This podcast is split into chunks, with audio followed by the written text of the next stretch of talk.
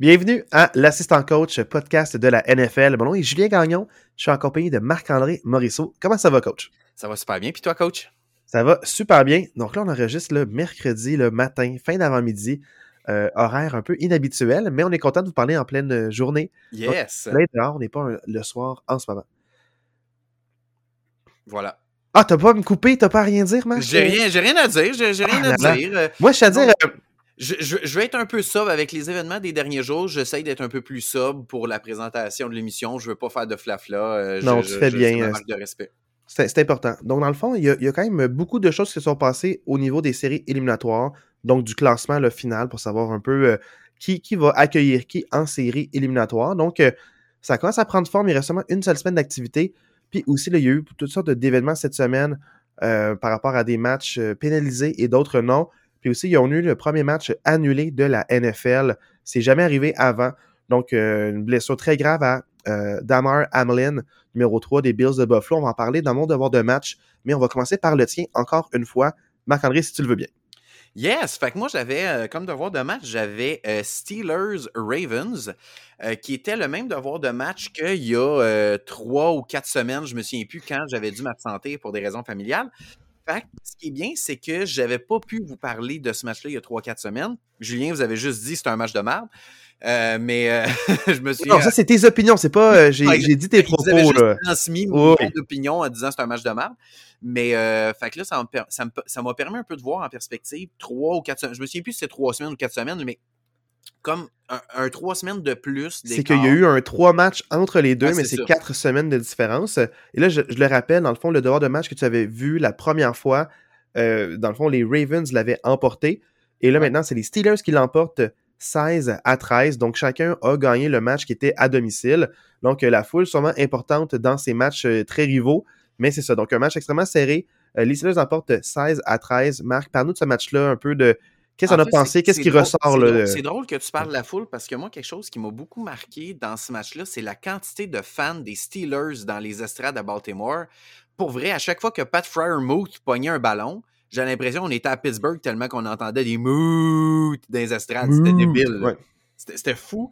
Puis c'est comme si c'est quelque chose que je suis pas habitué, moi, parce que les Packers, c'est comme l'inverse. Les Packers, c'est comme ils, ils, voyagent bien, mais à domicile, sont très, très représentés par eux autres. Fait que c'est comme j'ai vraiment été étonné de la quantité de fans des Steelers dans le stade des, euh, des Ravens. Fait que ça, c'est ma première les. Steelers voyagent beaucoup, hein. Il y a beaucoup de fans à travers le. Tu sais, Ouais. c'est une franchise un peu historique, un peu comme euh, les, les vieux clubs, les vieilles franchises. Donc, euh, c'est, ils ont des partisans partout dans le monde. Et donc, les stades ennemis sont les nôtres. Exact. Euh, Vas-y. Qu'est-ce que je peux dire? Euh, c'est un style de match auquel je ne suis pas habitué et que je dois dire que j'apprécie un petit peu moins.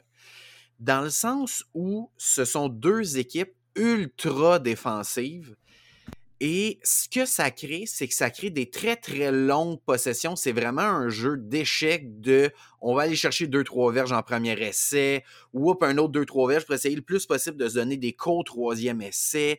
Puis là, on convertit le troisième essai. Puis fait que tu sais, c'est comme c'est des longues possessions. On s'en parlait avant d'enregistrer. Tu sais, le premier quart, là, il a les deux équipes ont même pas eu le temps d'avoir une possession complète dans le premier quart. là. Le premier quart s'est terminé, puis les Ravens n'avaient pas encore complété leur première possession. Ça vous donne une idée à quel point c'est des longues possessions. Puis c'est ça des matchs avec des bonnes défensives. C'est ça, c'est que les bonnes défensives donnent 2-3 verges par jeu en moyenne.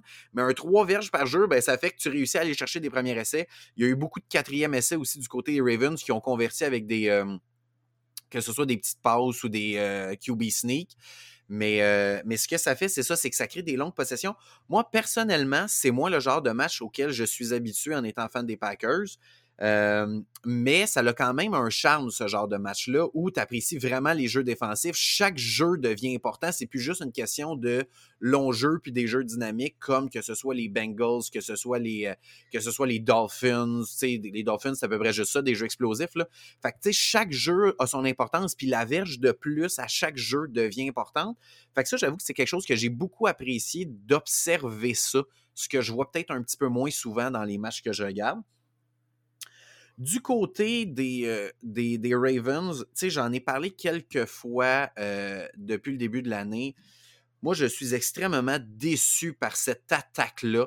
Je comprends que les Steelers ont une excellente euh, défensive, mais en demeure pas moins que l'attaque des, l'attaque des Ravens va, vraiment nulle part. Taylor, Tyler Huntley, 130 verges par la passe dans ce match-là.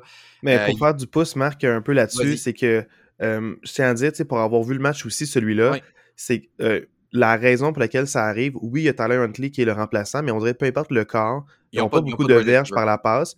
Puis souvent, les gains, euh, ce qui se passait, c'est que TJ Watt, des fois, attaquait vers l'intérieur. Donc, un peu, euh, il changé de place avec un, un, dans le fond, un, ben, un joueur défensif de, ligne qui, au lieu d'aller dans le centre, ils font une de petits croisés, ouais. essayer de mettre en déroute l'assignation, puis avoir peut-être une ligne directrice au corps. Mais à chaque fois que ça arrivait, Tyler Huntley ben, faisait une dérobade vers la droite puis il courait, puis souvent, il allait proche ou il gagnait le premier jeu comme ça. c'est ça.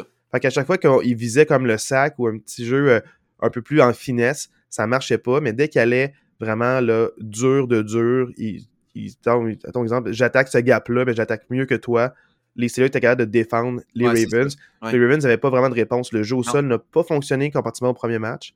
Ben, pas de la misère. Je ne suis pas nécessairement d'accord dans le sens que J.K. Dobbins a quand même 93 verges avec une moyenne de 5,5 verges par course. C'est quand même un bon match pour un running back. Là. 93 verges, 5,5 verges de moyenne, c'est quand même pas pire. Mais moi, vraiment, juste pour revenir sur, sur le jeu par la Ah, mais attends, Marc, parce que tu as dit une statistique, mais tu as vu le match, là. Je sais que tu l'as vu en accéléré, fait peut-être que tu n'as pas remarqué, mais combien de fois il s'est fait plaquer à la ligne de zéro? combien de fois il s'est fait gagner, tu sais, perdre pour un plaqué. Il y a eu quelques jeux plus explosifs, mais à part en fin de match, au troisième, quatrième quart, euh, première demi, il a, a, presque rien fait, puis souvent il était plaqué après zéro verge ou une verge. je pense qu'il y a eu une course en haut de cinq verges à la première demi. Ben, tu un beau match, mais. la, la, première demi, il n'y a personne qui a eu une bonne première demi. C'était 3 à 3 à, mi-temps, dans le sens que. Mais les Steelers ont quand même marché pour plus que 100. Ils ont fait plus que 100 verges dans la première demi, alors que les Ravens accordent au sol en moyenne 86 verges par, match. Je, je suis d'accord, mais dans le sens que pour moi, ça reste que dans un match ultra défensif, un gars qui va chercher 93 verges et en haut de 5 verges par course, même s'il n'y a pas eu un méga impact sur le match, il y a quand même, moi, je considère qu'il a fait sa job contre l'excellente défensive des Steelers. OK, je comprends, je comprends ton point Dans le contexte. Tu sais, tu me dis c'est un match ultra offensif, puis que le match finit 35 à 30. Je te dis, OK, J.K. Dobbins n'a pas eu un impact, mais dans le contexte où la défensive des Steelers est vraiment élite maintenant que tous les bons joueurs sont revenus en santé, ou presque, là, euh, moi, j'ai quand même l'impression que si je regarde ce match-là froidement, j'ai quand même l'impression qu'il a fait son bout de chemin dans ce match-là. Mais tu sais, pour moi, la, la différence, c'est les receveurs des, des, des, euh, des Ravens. Là. Pour vrai, tu regardes dans tout le match, là, là je parle pas des, des tight ends, là, parce que Andrews a 9 catchs, likely l'autre tight end a 3 catchs. Si on regarde juste les receveurs des Ravens, DeShaun Jackson a 1 catch, 9 verges. DeMarcus Robinson, 1 catch, 9 verges, et c'est tout. Ce que ça veut dire, c'est que dans tout le match, il y a deux réceptions à des wide receivers dans ce match-là tu peux pas gagner un match de football en ayant juste deux catchs par tes wide receivers. Là, ça devient ultra difficile. Je comprends que la défensive des Steelers est bonne, mais, mais clairement, clairement, c'est pas viable. Euh, c'est pas viable pour les Ravens. Euh, peu importe qui ils vont affronter en séries éliminatoires, les Ravens, je, je leur donne pas vraiment de chance. Même, même si Lamar revient, ils ont tellement pas de wide receiver que je, je les vois vraiment pas battre. Peu importe l'équipe qu'ils vont affronter en première ronde, que ce soit Buffalo, Kansas City ou Cincinnati, parce que ça va être un de ces trois-là je les vois pas battre une de ces trois équipes-là avec aucun dynamisme des, euh, des receveurs. Là. Je sais pas ce que toi t'en penses. Je sais que tu as vu le match aussi, là, mais je sais qu'ils ont Andrews, mais contre n'importe quelle autre équipe. Ben non, parce que c'est ça leur marque de commerce. Andrews est aussi bon que Travis Kelsey, qui est le meneur euh, en termes de, oui, mais de, target et de passe. Casey n'a pas juste Kelsey, c'est ça la Non, mais c'est parce qu'eux sont plus. Euh, ça, ça, dépend du style de match, avec une bonne défensive qui est celle des Ravens puis moi, je trouve que le, pivot dans ce match-là, c'est le fait que Campbell était blessé, qui est un, joueur un peu comme à la Cam Hayward, qui est dans le milieu de la ligne défensive, qui arrête le jeu au sol du milieu. Euh, ça manquait énormément comparativement au premier match, parce que Nadji n'a pas pu faire grand-chose, parce que Campbell était là pour faire les plaqués. c'est surtout ça la grosse différence, c'est que c'est un style de football que tu n'es pas habitué, mais la grosse lacune des Ravens, c'est qu'ils ont laissé justement euh, euh, Marquis Brown partir. Euh, qui sont son nom Hollywood Brown, qui est parti mm-hmm. pour les Cardinals. Donc ça, c'était la grosse euh, différence. Puis ils l'ont pas remplacé. Ils, ont misé sur Mark Andrews, mais il était blessé souvent. Mais il a connu un beau match euh, comme à Mark Andrews. Moi, tu me dis, 9 réceptions, 100 verges. J'estime tellement ce joueur-là. Puis le fait que les Steelers ont toujours de la misère à défendre les tight ends à cause de leur middle linebacker, Oui. qui sont plus petits mais plus rapides. Euh, puis ils sont juste outmatched par les grands tight ends. Euh, il y a juste 9 catches pour 100 verges. Je suis comme, ah wow, je suis content. Là. Il, il est pas- il était partout. Pour vrai, j'ai l'impression que je l'ai vu tout le match, Mark Andrews. Il était partout, mais c'est ça. Puis il, brise des plaqués. euh, Ah, ouais. euh, il est tellement rapide là, avec ses routes. Là, il, met, il, euh, y a toujours là, des fois une verge ou deux de séparation avec son couvreur. Il a connu un excellent match. Ça n'a pas été suffisant. Mais tu sais, rendu là, tu peux pas trop en abuser non plus puis trop profiter de sa présence parce que les Steelers vont trouver un plan de match puis tu vas le fatiguer. Donc, ils l'ont quand même bien impliqué. Ils l'ont pas trop impliqué en début de match, mais il était là Ouais, quand c'était important en troisième demi, essai. ouais. Donc, en troisième essai, en première demi, c'est tout le temps lui qui, qui allait, puis ça marchait Mhm. tout le temps. Donc, c'est un, un des, un des facteurs vraiment très positifs de, euh, des Ravens, du fait qu'ils ont été capables de marquer un field goal, puis aussi euh, le, le toucher à cause de la pénalité qui aurait jamais dû être. là. Ouais. Dans, un, dans un match défensif comme ça, ça peut faire une grosse différence. Mais moi, parle-moi, continue, euh, parle-moi des Steelers Si aussi. Si je peux juste finir sur les Ravens, moi, Ah, ouais. ce match-là cimente mon opinion que les Ravens ne gagneront pas un match éliminatoire cette année. Tu sais, ça fait, je l'ai dit une couple de fois dans le podcast, mais vraiment, ce match-là cimente mon opinion que même si Lamar revient, Lamar qui est clairement supérieur à Huntley, même si Lamar revient, ça sera pas suffisant pour battre une des trois équipes qui vont affronter, que ce soit Kansas City, Buffalo ou Cincinnati. Pour moi, ça vient vraiment cimenter ça. Du Ouais, ils sont sur une série de défaites, hein, le Ouais, Baltimore, c'est oublier, défaites, donc sais, euh, ça, ça, ça va pas. vraiment pas, bien. Tu sais, vraiment, depuis que les. euh, depuis que Lamar, tu sais, Lamar, ça fait quand même quoi, un 5-6 semaines qu'il joue pas comme faux. Tout à fait. Puis euh, de- de- depuis qu'il joue pas, tu sais, ça, ça va vraiment pas bien là, pour, pour Baltimore. Là. Les seules victoires, c'est la NFC South, hein, si je, je m'abuse. là. Ben là, c'est c'est ça, je veux, je veux vraiment vous dire. Là, Euh, ben, tu sais, dans les trois derniers matchs, tu sais, c'est pas compliqué, là, ça fait 1, 2, 3, 4, 5. Tu sais, ça fait 5 matchs de suite qui marquent pas plus que 17 points. Là. Fait que, tu sais, à un moment donné, si tu marques pas plus que 17 points, Mais ils ont affronté qui? Parle-moi de- des équipes ben, qui ils ont ont affronté affronté. deux fois les Steelers, Atlanta, euh, ils ont perdu contre les Browns, puis ils ont gagné 10 à 9 contre Denver. Tu sais, fait ils n'ont pas affronté des super grosses équipes non plus, là, dans le sens qu'ils n'ont pas affronté. Puis ils sont pas capables de mettre plus que 17 points sur le tableau. Mais ils ont quand même affronté des bonnes défensives aussi. Oui, ils ont affronté des bonnes défensives, mais tu sais, mettre juste 17 points contre Atlanta, juste inquiétant. 13, Ouais. juste 13 points contre les Browns, pour moi, pour moi ça, veut, ça veut dire que clairement, il y a un problème à l'attaque, puis je ne les, je les vois pas gagner en séries éliminatoires. Je pense aux Steelers maintenant. Euh, je veux pas m'acharner trop longtemps, mais je souhaite clairement aux Steelers de se trouver un nouveau batteur de placement pour euh, l'an prochain. Boswell, qui a encore raté un field goal dans ce match-là, il a le pay pourcentage de la NFL sur les field goals à 68% euh, hey, 68% là, c'est 2 sur 3. là, C'est vraiment pas bon comme pourcentage. Fait que je leur souhaite vraiment de se trouver un nouveau batteur euh, dans l'entre-saison. Euh, C'était mon petit moment acharnement sur les batteurs. Euh, sinon, sinon euh, vraiment une excellente défensive, les Steelers. Euh, vraiment. Euh, TJ Watt, TJ Watt, on en parle beaucoup, il est vraiment bon. Cam Hayward, je veux quand même mentionner sa pénalité coûteuse en fin de deuxième quart. C'est une pénalité qui a coûté 4 points parce qu'il restait genre 15 ou 20 secondes au deuxième quart. Puis, euh, Mais comment tu as trouvé la pénalité? Est-ce que tu trouves que c'est un manque de jugement de sa part ou c'est l'arbitre qui est trop sévère? Moi, je trouve que c'est un manque de jugement. Je pense que c'était le bon quart de l'arbitre. Euh, Tu sais, peut-être que toi, tu es un fan des Steelers, peut-être que tu trouvais que c'était un peu sévère. Comme personne impartiale dans ce match-là, moi, je pense que c'était le bon call. Ben, Euh, ok, mais c'est parce que pour avoir vu les rivalités Steelers-Ravens, là, c'est le genre d'affaire de Cam Hayward veut se relever. Il y a deux joueurs qui l'accrochent par son jersey pour l'empêcher de se relever. Il pousse un des deux joueurs pour être capable de, de se relever. Puis pas une affaire violente, là, juste genre un laisse, lâche-moi. Le joueur est déjà au sol, il est pas plaqué au sol, il n'y a pas de coup de tête. Tu aucune, aucune chance. J'ai vu vraiment pire, puis les arbitres ont juste Mm. séparé les joueurs. Là, ils ont décidé de, de- de- de lever le flag, puis tu sais quoi? Ça a aidé les Steelers à long terme parce que les arbitres, quand ils ont revu la reprise, ils ont fait Oh, on a merdé. Fait qu'il y a eu beaucoup de calls vraiment bizarres à l'avantage des Steelers Ouais. au troisième quart. oui, ça, a aidé les Steelers, que les arbitres, ils savaient, ils ont voulu faire amende honorable. Ils l'ont pas avoué Ouais. trop fort. Ils ont dit Hey, on a donné une aux Ravens, faut, faut rétablir un peu la situation. Puis il y a une coupe de non-calls et de calls qui se sont fait ça, dans le troisième quart. ça, c'est ton interprétation de la vision des arbitres qui ont voulu en donner. Je, je ne rentrerai pas là-dedans. Rentre pas là-dedans, mais moi, c'est mon opinion. Je suis d'accord avec toi qu'en deuxième demi, il y a eu quelques décisions qui ont penché à la faveur des arbitres, je parle, qui ont penché en faveur des Steelers. Mais il en demeure pas moins que pour moi, avec la tendance que la NFL adopte depuis deux ans peut-être par rapport aux pénalités, moi, je pense que ça va dans le sens des pénalités depuis deux ans de la NFL. Tu me ramènes ça il y a 4-5 ans, clairement, c'est pas une pénalité. Mais, non, mais même cette année, j'ai vu, j'ai vu pire. Là. exact, ouais, c'est ça. Fait que, pour moi, ça va dans la tendance que la NFL veut adopter. Fait que pour moi, c'est pour ça que je dis que pour moi, c'était une pénalité. Mais il en demeure pas moins que c'est une pénalité qui coûte 4 points parce qu'au lieu d'avoir un quatrième essai puis qu'on force les Ravens à faire un placement, ben on donne une chance avec 20 secondes à faire, on donne quelques jeux de plus aux Ravens qui convertissent avec un toucher, une passe de toucher euh, dans les jeux qui suivent.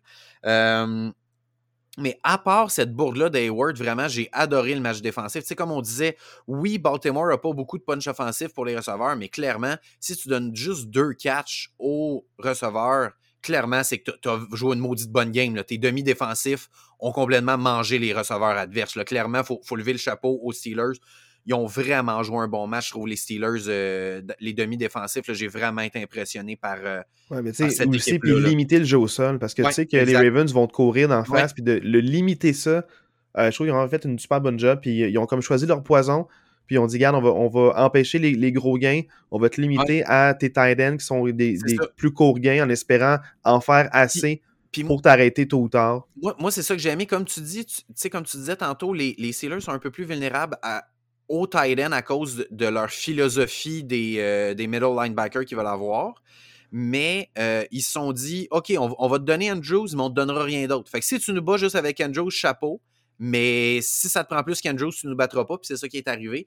Puis ça, j'ai beaucoup aimé la défensive des Steelers euh, par rapport mais pour vrai, Mark Andrews qui a une tête de plus que Trevor Edmonds, ça ne marchait pas. Ils l'ont remplacé par Robinson, ça ne marchait pas. Ils l'ont enlevé par Devin Bush, ça ne marchait pas. Ils l'ont remplacé. J'ai vu là, les défensifs, il y avait un gars ou même deux différents à chaque jeu sur lui. Puis ça marchait pas. Il faisait ses catchs. Euh, 9 targets, 9 réceptions. Il n'y a, aucune passe défendue. Toutes les ah. passes, qui, euh, ah, toutes les passes à Mark Andrews, il les a captées. C'est... Donc, euh, ça a été vraiment très difficile pour les Steelers de le couvrir, ce gars-là. Mais tant mieux, là, si c'était juste lui qui a eu euh, un super beau match. Côté attaque, je vais commencer par une phrase qui va devenir un classique, je pense, à l'assistant coach podcast.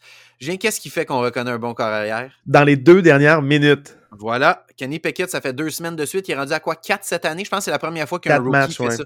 Je pense que c'est la première fois de l'histoire de la NFL qu'un rookie fait ça dans une saison. Moi, vraiment, j'adore la progression de Kenny Pickett cette année. Il a commencé, il n'était pas partant. Là, c'est rendu un, un partant euh, clair, même pas contesté. J'adore ce qu'il fait. Euh, vraiment, je pense que les Steelers y ont leur homme pour les prochaines années. Est-ce que ça va être un Patrick Mahomes? Non? Mais est-ce que ça va être un bon partant dans la NFL? Clairement. Moi, je pense que ce gars-là, il a une très bonne tête sur les épaules. Il est tout le temps calme. Il prend des bonnes décisions. Il a fait beaucoup de gros jeux en troisième essai. Je trouve surtout en fin de match, justement, le dernier jeu, ben pas le dernier jeu du match, mais la passe de toucher à Najee Harris à la fin du match. Oh mon Dieu. troisième essai, il y a de la pression qui arrive sur lui. Il se défait d'un plaqué, court à gauche, pas de stress. Puis pas comme en panique de Oh, je dois courir, je dois courir. Non, non. Garde la tête haute, essaye de trouver une option de passe en s'échappant de la pression roule à sa gauche, repère Najee Harris en mouvement dans son début. Vraiment, j'ai ce, jeu-là me, montre toutes les qualités puis le potentiel que ce gars-là a. ouais, une belle passe le B. C'est pas comme le, genre de corps arrière, des fois recrues, qui font juste dire je lance la balle fort puis loin. Lui, c'est précis. Fait comme, il fait, c'est une belle petite passe le B à Najee Harris avec un bon timing. Euh, c'était vraiment là. Euh, euh, il était bien couvert en plus. Il y avait quelqu'un là, qui était quand même là. Euh, il y avait deux coureurs sur lui, un qui était proche, oh, plus à la droite de Najee Harris, l'autre est plus devant pour défendre la passe directe. Il fallait le lever, il est en mouvement vers la gauche, il lance de la droite, c'est très difficile pour les pieds, avoir vraiment des pieds stables. Ça m'a vraiment impressionné justement de quand il faut en faire plus, le petit kick, il est capable, mais il ne le fait pas tout le temps. C'est pas un, c'est un, un qui protège très bien le ballon, puis il va, il va accepter d'avoir aucune progression puis de punter. Il va pas se dire Ah, je veux vraiment avoir le premier jeu il, fait confiance à la défensive, puis il essaie pas d'être la raison. Parce que des fois, quand on est la raison pour laquelle on gagne, on est aussi la raison pour laquelle on perd. Absolument. Puis il l'a pas été. Tu sais, quand, quand on perd, c'est pas à cause de lui, puis quand on gagne, c'est pas nécessairement à cause de lui non plus. Mais ça fait deux matchs que c'est lui qui en fait, qui en fait un petit peu plus. Mm-hmm. Puis j'aime ça de, de, voir son calme, puis comment il, contrôle bien le ballon. Euh, côté, sinon, si je regarde ailleurs, euh, George Pickens, je sais qu'il y a juste deux catchs dans ce match-là.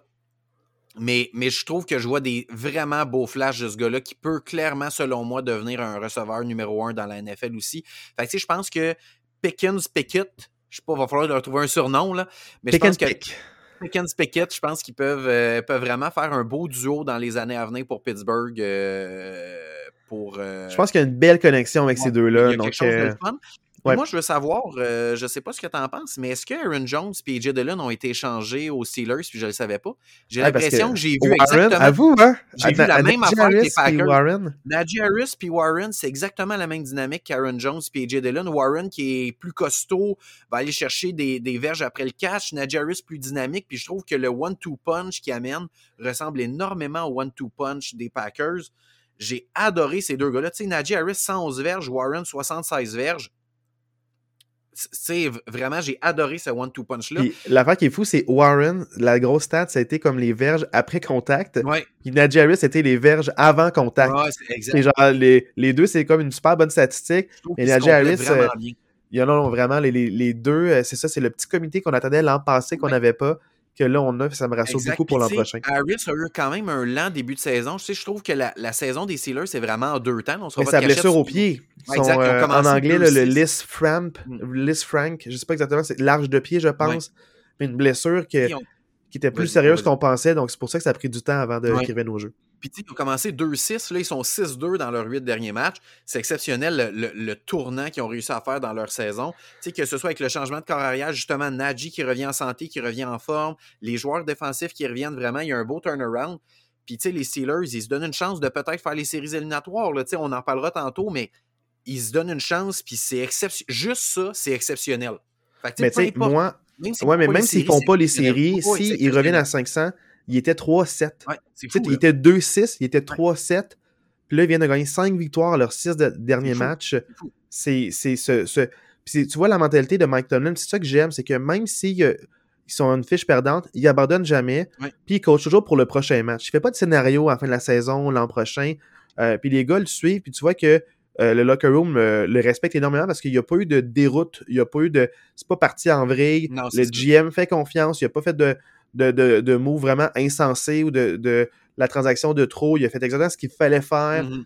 euh, puis, dans le fond, il a vu que, ah, justement, Pickens, ça marchait un peu mieux. Il a envoyé, il a envoyé Claypool ailleurs. Enfin, comme on va faire de la place à, à, à, cette, à cette, jeune recrue-là auquel on croit.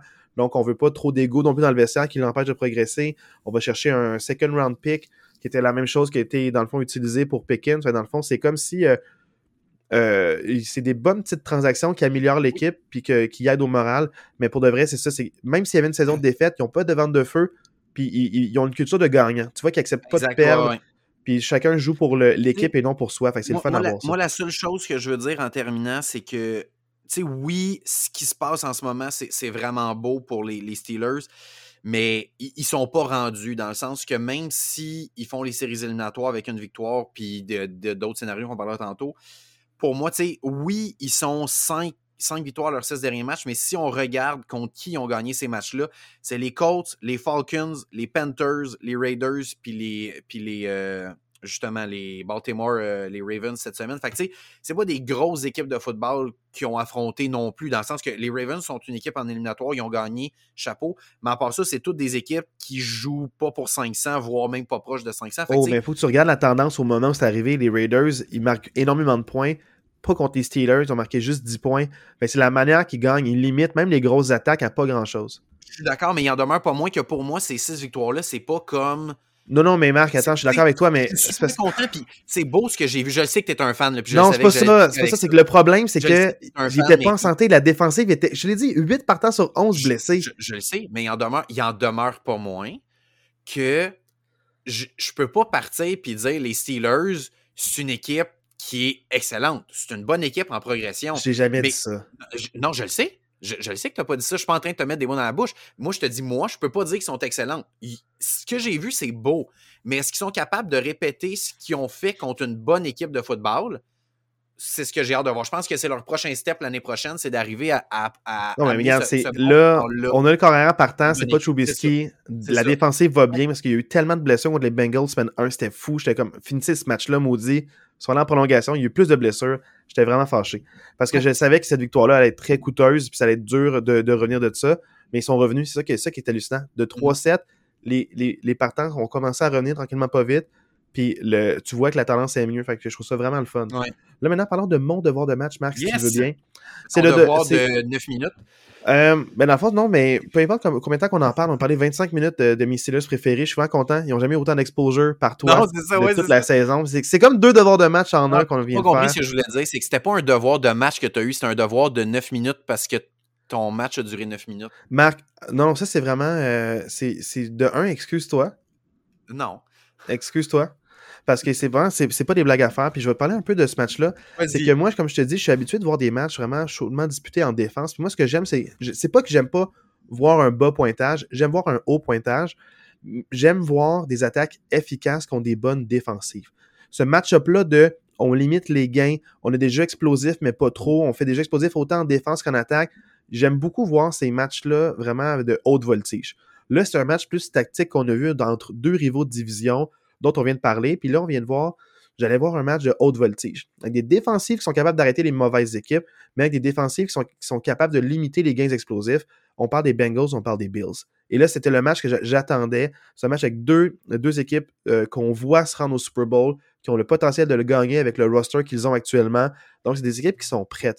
Dans la AFC, là, les, les- les séries vont être spectaculaires. Ça va être ça vraiment le fun à voir dès, le, dès la première semaine des éliminatoires. C'est des matchs à surveiller. Et là, c'est ça que j'ai j'ai eu droit. J'arrive, les Bengals, deux minutes et demie, ils traversent le terrain 115 verges, puis ils marquent un touché. Donc, tu sais, on parle pas des Steelers qui ont 8 minutes la balle, marquent un field goal. Les Ravens, 8 minutes la balle, marquent un field goal. Là, après 2 minutes 30, il y avait un touché. Parfait. Là, c'est là que je me dis, OK, les Bills vont se réajuster. Si les Bills peuvent avoir une séquence, soit égaler les points ou mettre une longue séquence sur le terrain, la défensive va peut-être se réajuster puis voir sur quoi ils veulent nous attaquer, qu'est-ce qu'ils ont ciblé, on va enlever ces éléments-là. Parce que c'est une défensive qui s'ajuste très rapidement, celle de Buffalo. Et là, Buffalo arrive sur le terrain, euh, quelques bons gains, quelques gains en troisième essai, mais là, ils sont confrontés à euh, un, jeu, je pense, de deux verges, un jeu, là, un jeu négatif. Ils doivent botter, ils marquent trois points, c'est 7 à 3, les Bengals ont le ballon. Et là, moi, je me dis, oh là là, est-ce que les Bengals vont marquer un autre touché? Est-ce que les, est-ce que les Bills vont faire des ajustements? Est-ce qu'ils vont limiter? Là, je, je- je suis vraiment dedans, là, parce que je sais que tout peut arriver en 2 minutes 30. Oui. C'est pas un match tactique où tu prends ton temps.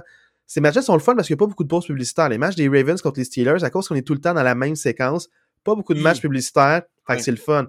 Quand il y a plein de touchés, plein de field goals, il y a plein de publicités arrêt, qui ouais. mettent le plus vite possible parce qu'à la fin du match, on pourra pas, il y aura trop de, il y aura trop de choses qui vont se passer.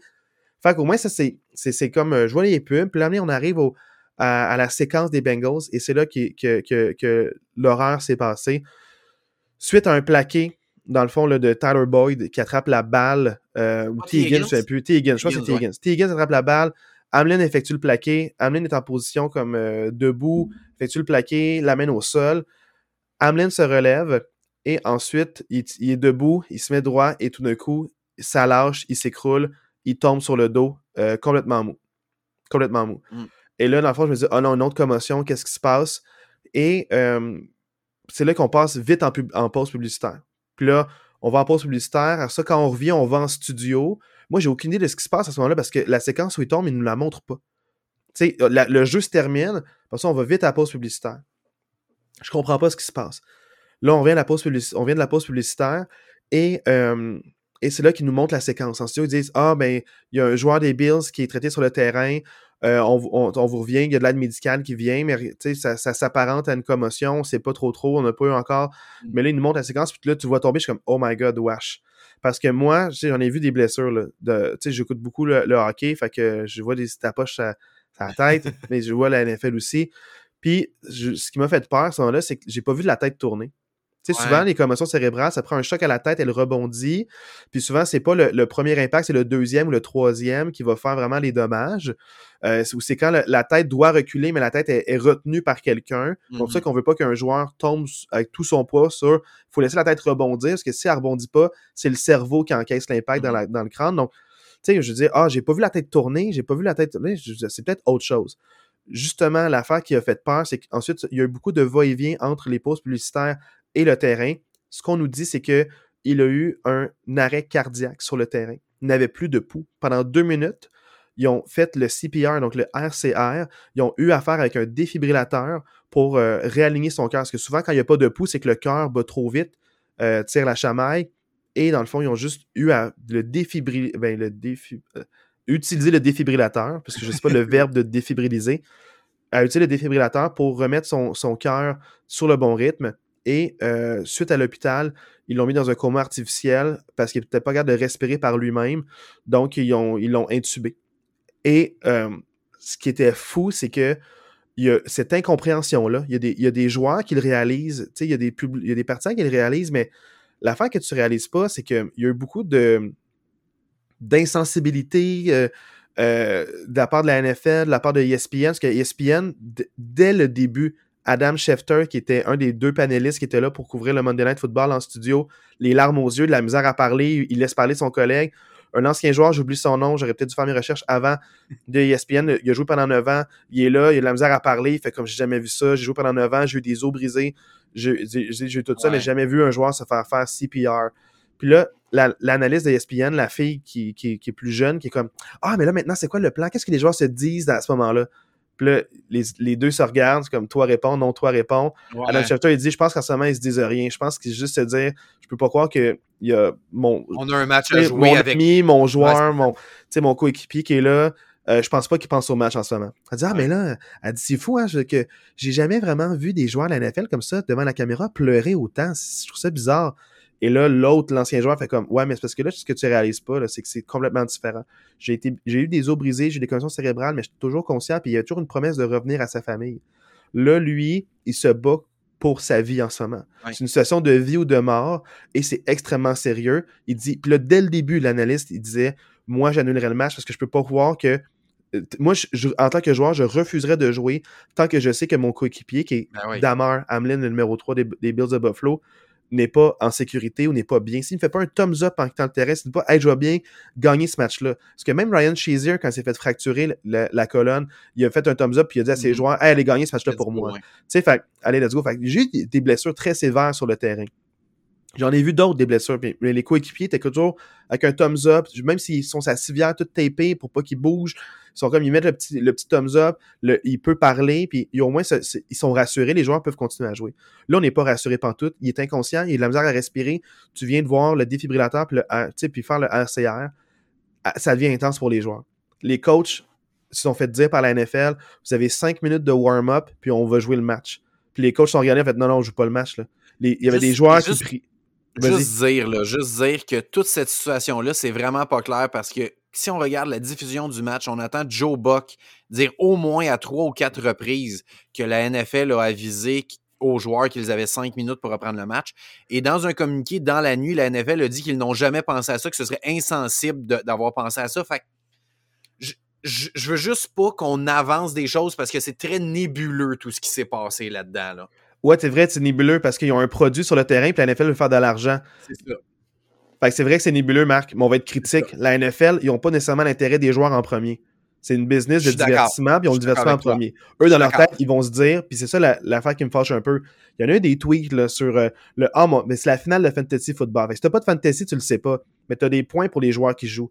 Fait que là, dans le fond, les joueurs là, qui attendent de voir s'ils gagnent leur championnat, ils ont petit mis un 20$, ils peuvent peut-être gagner 60 ou 100. On s'entend que si tu es en finale de ton fantasy football, il y a des grosses chances que tu ailles des joueurs de soit Buffalo ou de Cincinnati. Là. On va dire les vraies affaires. Là. Fait que, là, t'attends, t'es comme pris en otage par ce match-là qui n'a pas lieu. on s'en foutu de ce match-là. Ton petit 100$, ton petit 20$, tu le, tu le reprendras, puis il n'y aura pas de gagnant cette, cette, année-ci, ou ce match-là va être annulé où il donne la projection qui avait été donnée par euh, Cynthia Freeland, là, euh, parce que c'est elle qui décide combien de points d'avance pour t'aider à faire tes choix. Fait, on s'en fout de ton fantasy football. C'est la vie d'un être humain. Euh, même les partisans, là, ils ont été super classés. Il y en a, il y en a même qui sont allés devant l'hôpital faire une vigile, allumer des chandelles, faire des prières. Euh, tu as des joueurs, dans le fond, qui, sont, qui ont fait un cercle. tous les joueurs étaient comme unis. les joueurs étaient sous le choc. des deux équipes tu peux pas, tu peux pas être préparé à ça mentalement pour ensuite aller retrouver le niveau de compétitivité et aller plaquer quelqu'un en disant je vais peut-être euh, faire la même affaire. T'es pas là. Ça, ça te prend un, support euh, émotionnel. Ce des psychologues ou des gens qui viennent te parler un peu pour parler de ce que tu viens de vivre.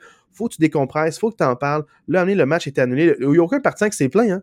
Tu sais, aucun partisan qui s'est plaint, là, il a, qui a hué, et, euh, ils ont applaudi quand il est tombé dans, dans, le blanc pour l'encourager. Tu sais, ils ont comme, ils ont, ils ont, fait des affiches en main, ils ont pris des charpies, ils ont comme pris l'endos de leur carton, ils ont écrit Pray for Hamlin numéro 3. Tu sais, ils ont, ils ont, vraiment eu un support, mais la NFL, ça a pris du temps. Tu sais, avant qu'ils disent, OK, on va annuler le match. Mais en fait, ça a été les officiels, puis ça, c'est officiel, là, les officiels de la NFL ont avisé les coachs de dire vous, vous avez 5 minutes de warm-up. C'est les coachs qui ont dit non. Il y a pas question. Puis là, il a, même, ils ont même rajouté je vais aller dans le vestiaire avec mes joueurs. On a besoin d'un temps hors caméra.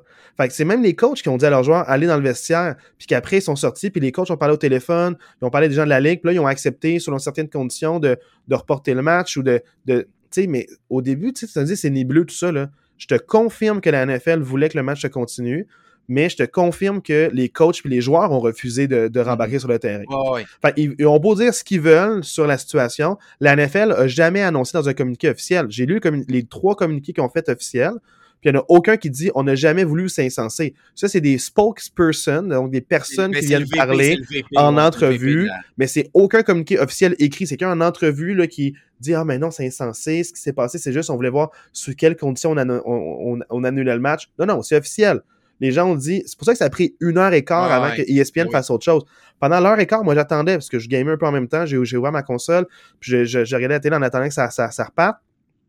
Mais ce qui s'est passé, c'est que ça a pris une heure et quart avant qu'ESPN annule la diffusion du match. Puis là, souvent, c'est moitié-moitié entre on est en studio, on n'a rien de plus à dire, on, on, on vous update sur la situation, on repart sur des pubs qui durent 5-6 minutes, on revient en studio, Ouais. on répète la même affaire, on n'a rien de plus à vous dire, on repart sur des pubs. Fait que, tu sais, ça a pris une heure et quart avant que on ait vraiment confirmation que le match soit annulé puis reporté. Fait que, tout ça pour dire que la NFL a pris du temps. Je peux comprendre que ça prend du temps de parler aux bonnes personnes quand ce genre d'incident-là arrive, mais il y, a, il y a eu un peu d'insensibilité, un peu d'incompréhension, puis il y a plein de choses qui sont accessoires. À la base, ces joueurs-là euh, mettent leur vie en. Tu sais, vraiment, on en parle à quel point c'est rough sur le corps, des gens qui ont de la misère à marcher après des matchs, puis ça doit prendre du Mhm. temps avant de juste être capable de reprendre leur mouvement. Jerome Bettis, là, ancien running back des Steelers, que je parlais que ça y a pris des, des années avant de marcher sans canne. Tellement il- ses, ses jambes étaient finies. Tu sais, c'est extrêmement dur sur le corps, il- il- mais il y aura toujours quelqu'un d'autre pour prendre la place, pour essayer d'avoir le contrat. Fait tu sais, dans la- tête de la NFL, souvent, c'est une business, c'est de l'argent. Ah, il y aura quelqu'un d'autre qui va venir jouer. C'est pas pour rien que la XFL, une année, ils ont trouvé comme assez de roster pour avoir huit équipes d'un coup Ah oui. de, ce- de 70 joueurs. C'est qu'il y en a plein qui attendent d'avoir leur opportunité puis leur chance. Il y en a Mhm. plein qui font en camp de sélection, ils sont coupés, ils se prennent une petite jobine en attendant de, de recevoir un appel, puis ils restent en forme de chez eux pour dire si je reçois un appel, je vais être là ou l'an prochain, je vais aller au camp de sélection pour me, pour me tailler une place. Il y en a plein des joueurs qui attendent. C'est pas pour rien que, justement, comme je disais, la XFL, de jour au lendemain, Ah ils ont créé une ligue avec euh, 8 équipes puis 70 joueurs. Fait que ça pour dire que mes pensées vont pour Hamlin, mais aussi au protocole de sécurité. On en parle à quel point il y a, il y a eu des commotions cérébrales cette année, puis à quel point ça a été mal géré à plusieurs reprises. Là, ce n'est pas une commotion cérébrale, c'est un arrêt cardiaque. C'est arrivé au hockey. Il y a toujours un défibrillateur proche pour, euh, pour aider. Fait il y a des protocoles en place pour la sécurité et la santé des joueurs. Euh, des fois, des matchs ont continué à jouer. Il y a eu des matchs au hockey qui ont été annulés, qui ont été reportés. C'est plus facile peut-être au hockey, vous me direz, reporter un match, parce qu'il y a plus de matchs, puis il y a plus de soirs, on peut faire des programmes doubles. Le euh, horaire disponible, ouais. plage- plus de plages horaires disponibles. Mais pour la NFL, il va falloir qu'ils pensent à, à considérer ça. Puis là, ils ont été forcés de le faire par les joueurs. Ouais. Peut-être ça va amener en place un protocole pour si jamais ce genre d'incident euh, extravagant arrive, on a un protocole pour annuler ou reprendre le match ou juste euh, qu'est-ce qu'on fait de manière honnête pour le classement? Parce que là, ça crée plein de problèmes pour qui visite qui en série. On va en parler plus tard. Mais euh, tout ça, c'est accessoire. L'important, c'est qu'aucun joueur meurt sur le terrain ou de complications de blessures. 100% donc vraiment toutes mes pensées vont ce joueur-là. C'est c'est pas bon pour personne. Puis en, en- en- encore une fois, de manière nationale, a été diffusé ce match-là. Plus de gens ont été ce match-là qu'à une heure de l'après-midi un dimanche. Puis je sais pas si c'est une bonne chose ou une mauvaise chose. Il y a, peut-être des, joueurs traumatisés ou. Ben, j'espère que ça va servir de sensibilisation. Faut un vraiment peu- que un ça peu comme- Un peu comme l'événement de Tua, j'espère que ça va servir à faire avancer les choses. L'événement avec un S de toi. Ouais, les événements. Les événements, mon Dieu Seigneur. Ce gars-là, s'est rendu, il est plus robot que humain. Ouais. Mais ça, c'était mon devoir de match. Comme je vous dis, Voilà. mon état d'esprit, c'était Ouais. des attaques dynamiques. Puis moi, ce que j'aime moins dans ces attaques-là, c'est que d'une semaine à l'autre, on ne sait pas quel genre de match on va avoir. Je repense même aux Broncos à l'époque de Peyton Manning, où est-ce qu'il y avait l'attaque la plus potente de la ligue. Ils affrontent une bonne défensive, ils font trois points au Super Bowl. Puis l'équipe qui me fait le plus penser à ces Broncos-là, avec une attaque super dynamique qui marque beaucoup de points, c'est les Vikings, où est-ce que d'une semaine à l'autre, ils vont Ah te ouais. marquer soit 50 points, soit 37 ou 3. Ils ont eu, je pense, deux matchs de 3 points. Euh, tu sais, ils ont eu des matchs là, euh, euh, super explosifs. Puis c'est ça, c'est que les Vikings, ils peuvent arriver, marquer 42 points sur le tableau ou avoir un 30 à, à 3 en, en une demi, tu sais. Genre, ils Mm. peuvent te marquer 30 points en un ouais. quart quasiment, mais C'est ça, c'est que les Vikings, je sais pas, puis c'est ça l'affaire, c'est qu'une défensive qui est bonne, puis une attaque basée sur le jeu au sol avec, avec pas beaucoup de points, on dirait ça me rassure plus en tant que partisan, parce que les Steelers, je sais qu'est-ce qu'ils vont me donner. Les Giants, je sais qu'est-ce qu'ils vont me donner. Les Giants vont me donner autour de 20 points, entre 20 et 24, puis si jamais l'autre équipe en marque moins, t'es limite moins, ben, la défensive a un objectif. Je peux pas accorder plus que 20 points. Au moins, ça, ça, met tout le monde sur le même niveau. Puis si les Giants sont capables de marquer, encore une fois, ils font tout le temps ça, là, entre 20 et 24 points, puis limiter en bas de 20 points l'adversaire, ils gagnent. Fait qu'on dirait que ça me rassure plus pour des équipes comme les Giants que les Vikings, parce que je sais pas, cette semaine-là, qui va se présenter. Mm-hmm. Fait que, tu sais, il y a des pour et des contre au type d'attaque, mais c'est le fun de dire, hey, en deux minutes, tu peux traverser le terrain puis marquer un toucher à n'importe quel moment dans le match. Mais souvent, ces attaques-là, ils puntent plus qu'ils marquent de toucher dans un match. c'est des matchs avec genre 13-14 possessions au lieu de, de genre 7-8 comme les Steelers. C'est mon devoir de match. Je, je, on en saura peut-être plus aujourd'hui. Peut-être la semaine prochaine, on fera un petit update, mais c'est ça qui est ça. Je ne peux pas poser de questions parce que, tu sais, à un moment donné, on, on, parlait plus de la santé du joueur, puis je voulais faire, te, laisser faire ton petit speech, mais tu sais, à un moment donné, c'est un peu ça. Juste pour ceux qui se questionnent en date de mercredi matin, euh, il est encore à l'urgence, il est encore aux soins intensifs, il est encore dans un coma artificiel on n'en sait pas plus sur son état de santé sa, en ce moment. Sa famille, ils disent on y va minute par minute. Donc, c'est vraiment, c'est pas un par heure ou jour par jour, c'est on est minute par minute. Euh, c'est pas le fun à discuter. Euh, en parler, ça me fait sentir un peu à l'envers. En tant que spectateur, je suis pas ah bien. En tant que papa, je suis pas bien. En tant que gens qui couvrent la NFL, tu sais, veux pas, avec un petit podcast, avec euh, nos quelques écoutes par semaine, ça, ça me rend pas heureux non plus. J'ai envie de parler de choses positives. J'ai envie de parler de ça, J'ai envie de parler de divertissement, mais amener, on n'a pas le choix d'en parler parce que euh, ça serait insensé de notre part de pas sensibiliser ou d'en parler que, hey, ça c'est majeur, c'est arrivé, puis voici ce qu'on en pense, puis euh, je souhaite jamais une blessure, puis appliquons les règlements, là. Tu sais, le roughing de passeur, combien de fois euh, il n'est pas appliqué quand on devrait. Taunting aussi, surtout quand un joueur se blesse aux côtes à côté puis convulse de douleur. On va en parler avec Nick Foles, mais tu sais, on peut-tu juste jouer clean? Tu as le droit de jouer violent, mais joue pur, joue clean. Tu sais, vise pas les chevilles de l'autre, twist pas de cheville, Mac Jones. Arrête de, viser les genoux d'un couvreur qui n'a même pas un jeu sur un match. Tu sais, à Paul avec les, avec les Bengals, il quelques matchs, puis Mac Jones a une pénalité de 13 000 qu'il va devoir débourser pour un plaqué illégal. Tu sais, il gagne des millions, puis il paye, 13 000 pour un plaqué vicieux qui peut mettre fin à la carrière d'un autre joueur ou de la mm. saison d'un autre joueur. C'est amener la NFL comme on, on peut-tu jouer clean dans nos rangs? S'il vous plaît. Merci. Hey, maintenant, parlons des matchs de la semaine dernière. Maintenant, on va parler de choses sérieuses. Un match que je voulais voir, mais qui n'était pas sur deux zones. J'étais fâché. Euh, j'avais du temps pour voir ça. Les Cowboys ont été du temps. Les Cowboys gagnent 27 à 13. Bravo à eux. J'ai rien à dire. J'ai pas vu le match. J'étais tellement fâché, même pas checker les highlights. Rien à dire. Euh, c'est ça. Dallas, il se garde dans la course pour finir premier de la NFC. Chapeau. Ouais, c'est le fun que ça joue à la dernière semaine. Ça fait un bon spectacle. Puis comme on disait, Tennessee avait rien à gagner dans ce match-là. C'est un match qui pour eux voulait absolument rien dire. Fait qu'ils ont reposé Derrick Henry qui était pas à 100%. Fait que tu sais, c'est ça. Voilà, on passe au prochain. On verra la semaine prochaine. Les Falcons l'emportent 20 à 19 contre les Cardinals dans un match sans enjeu. Je veux pas, euh, veux pas rentrer là-dedans. Chapeau à eux. Là maintenant, je steer de pot dans un winner takes all. Pas, pas cette semaine, la semaine prochaine les Lions ont gagné 41-10 contre les Bears. Et la semaine prochaine, ils affrontent les Packers avec 8-8. Mais sachez que le résultat, je trouve vraiment le fun. mais j'ai pas vu le match. Ah, on était 1er janvier, là. Moi, je dormais. Mais mon garçon. J'ai pas vu beaucoup de matchs cette, cette euh, je vais parler en détail de qu'on a Je veux vraiment plus parler des matchs qui ont été importants pour euh, une place en série ou peu importe. Mais moi, ce que je veux dire, c'est chapeau à Détroit, aller, aller marquer 41 points contre Chicago, qui se remettait en marche tranquillement, puis juste en accorder 10. Moi, chapeau, pour, chapeau à Détroit qui se garde en course la semaine prochaine. Ouais, puis ils ont leur destin entre les mains, donc euh, je suis content pour eux. Non, Détroit n'a pas leur destin entre les mains.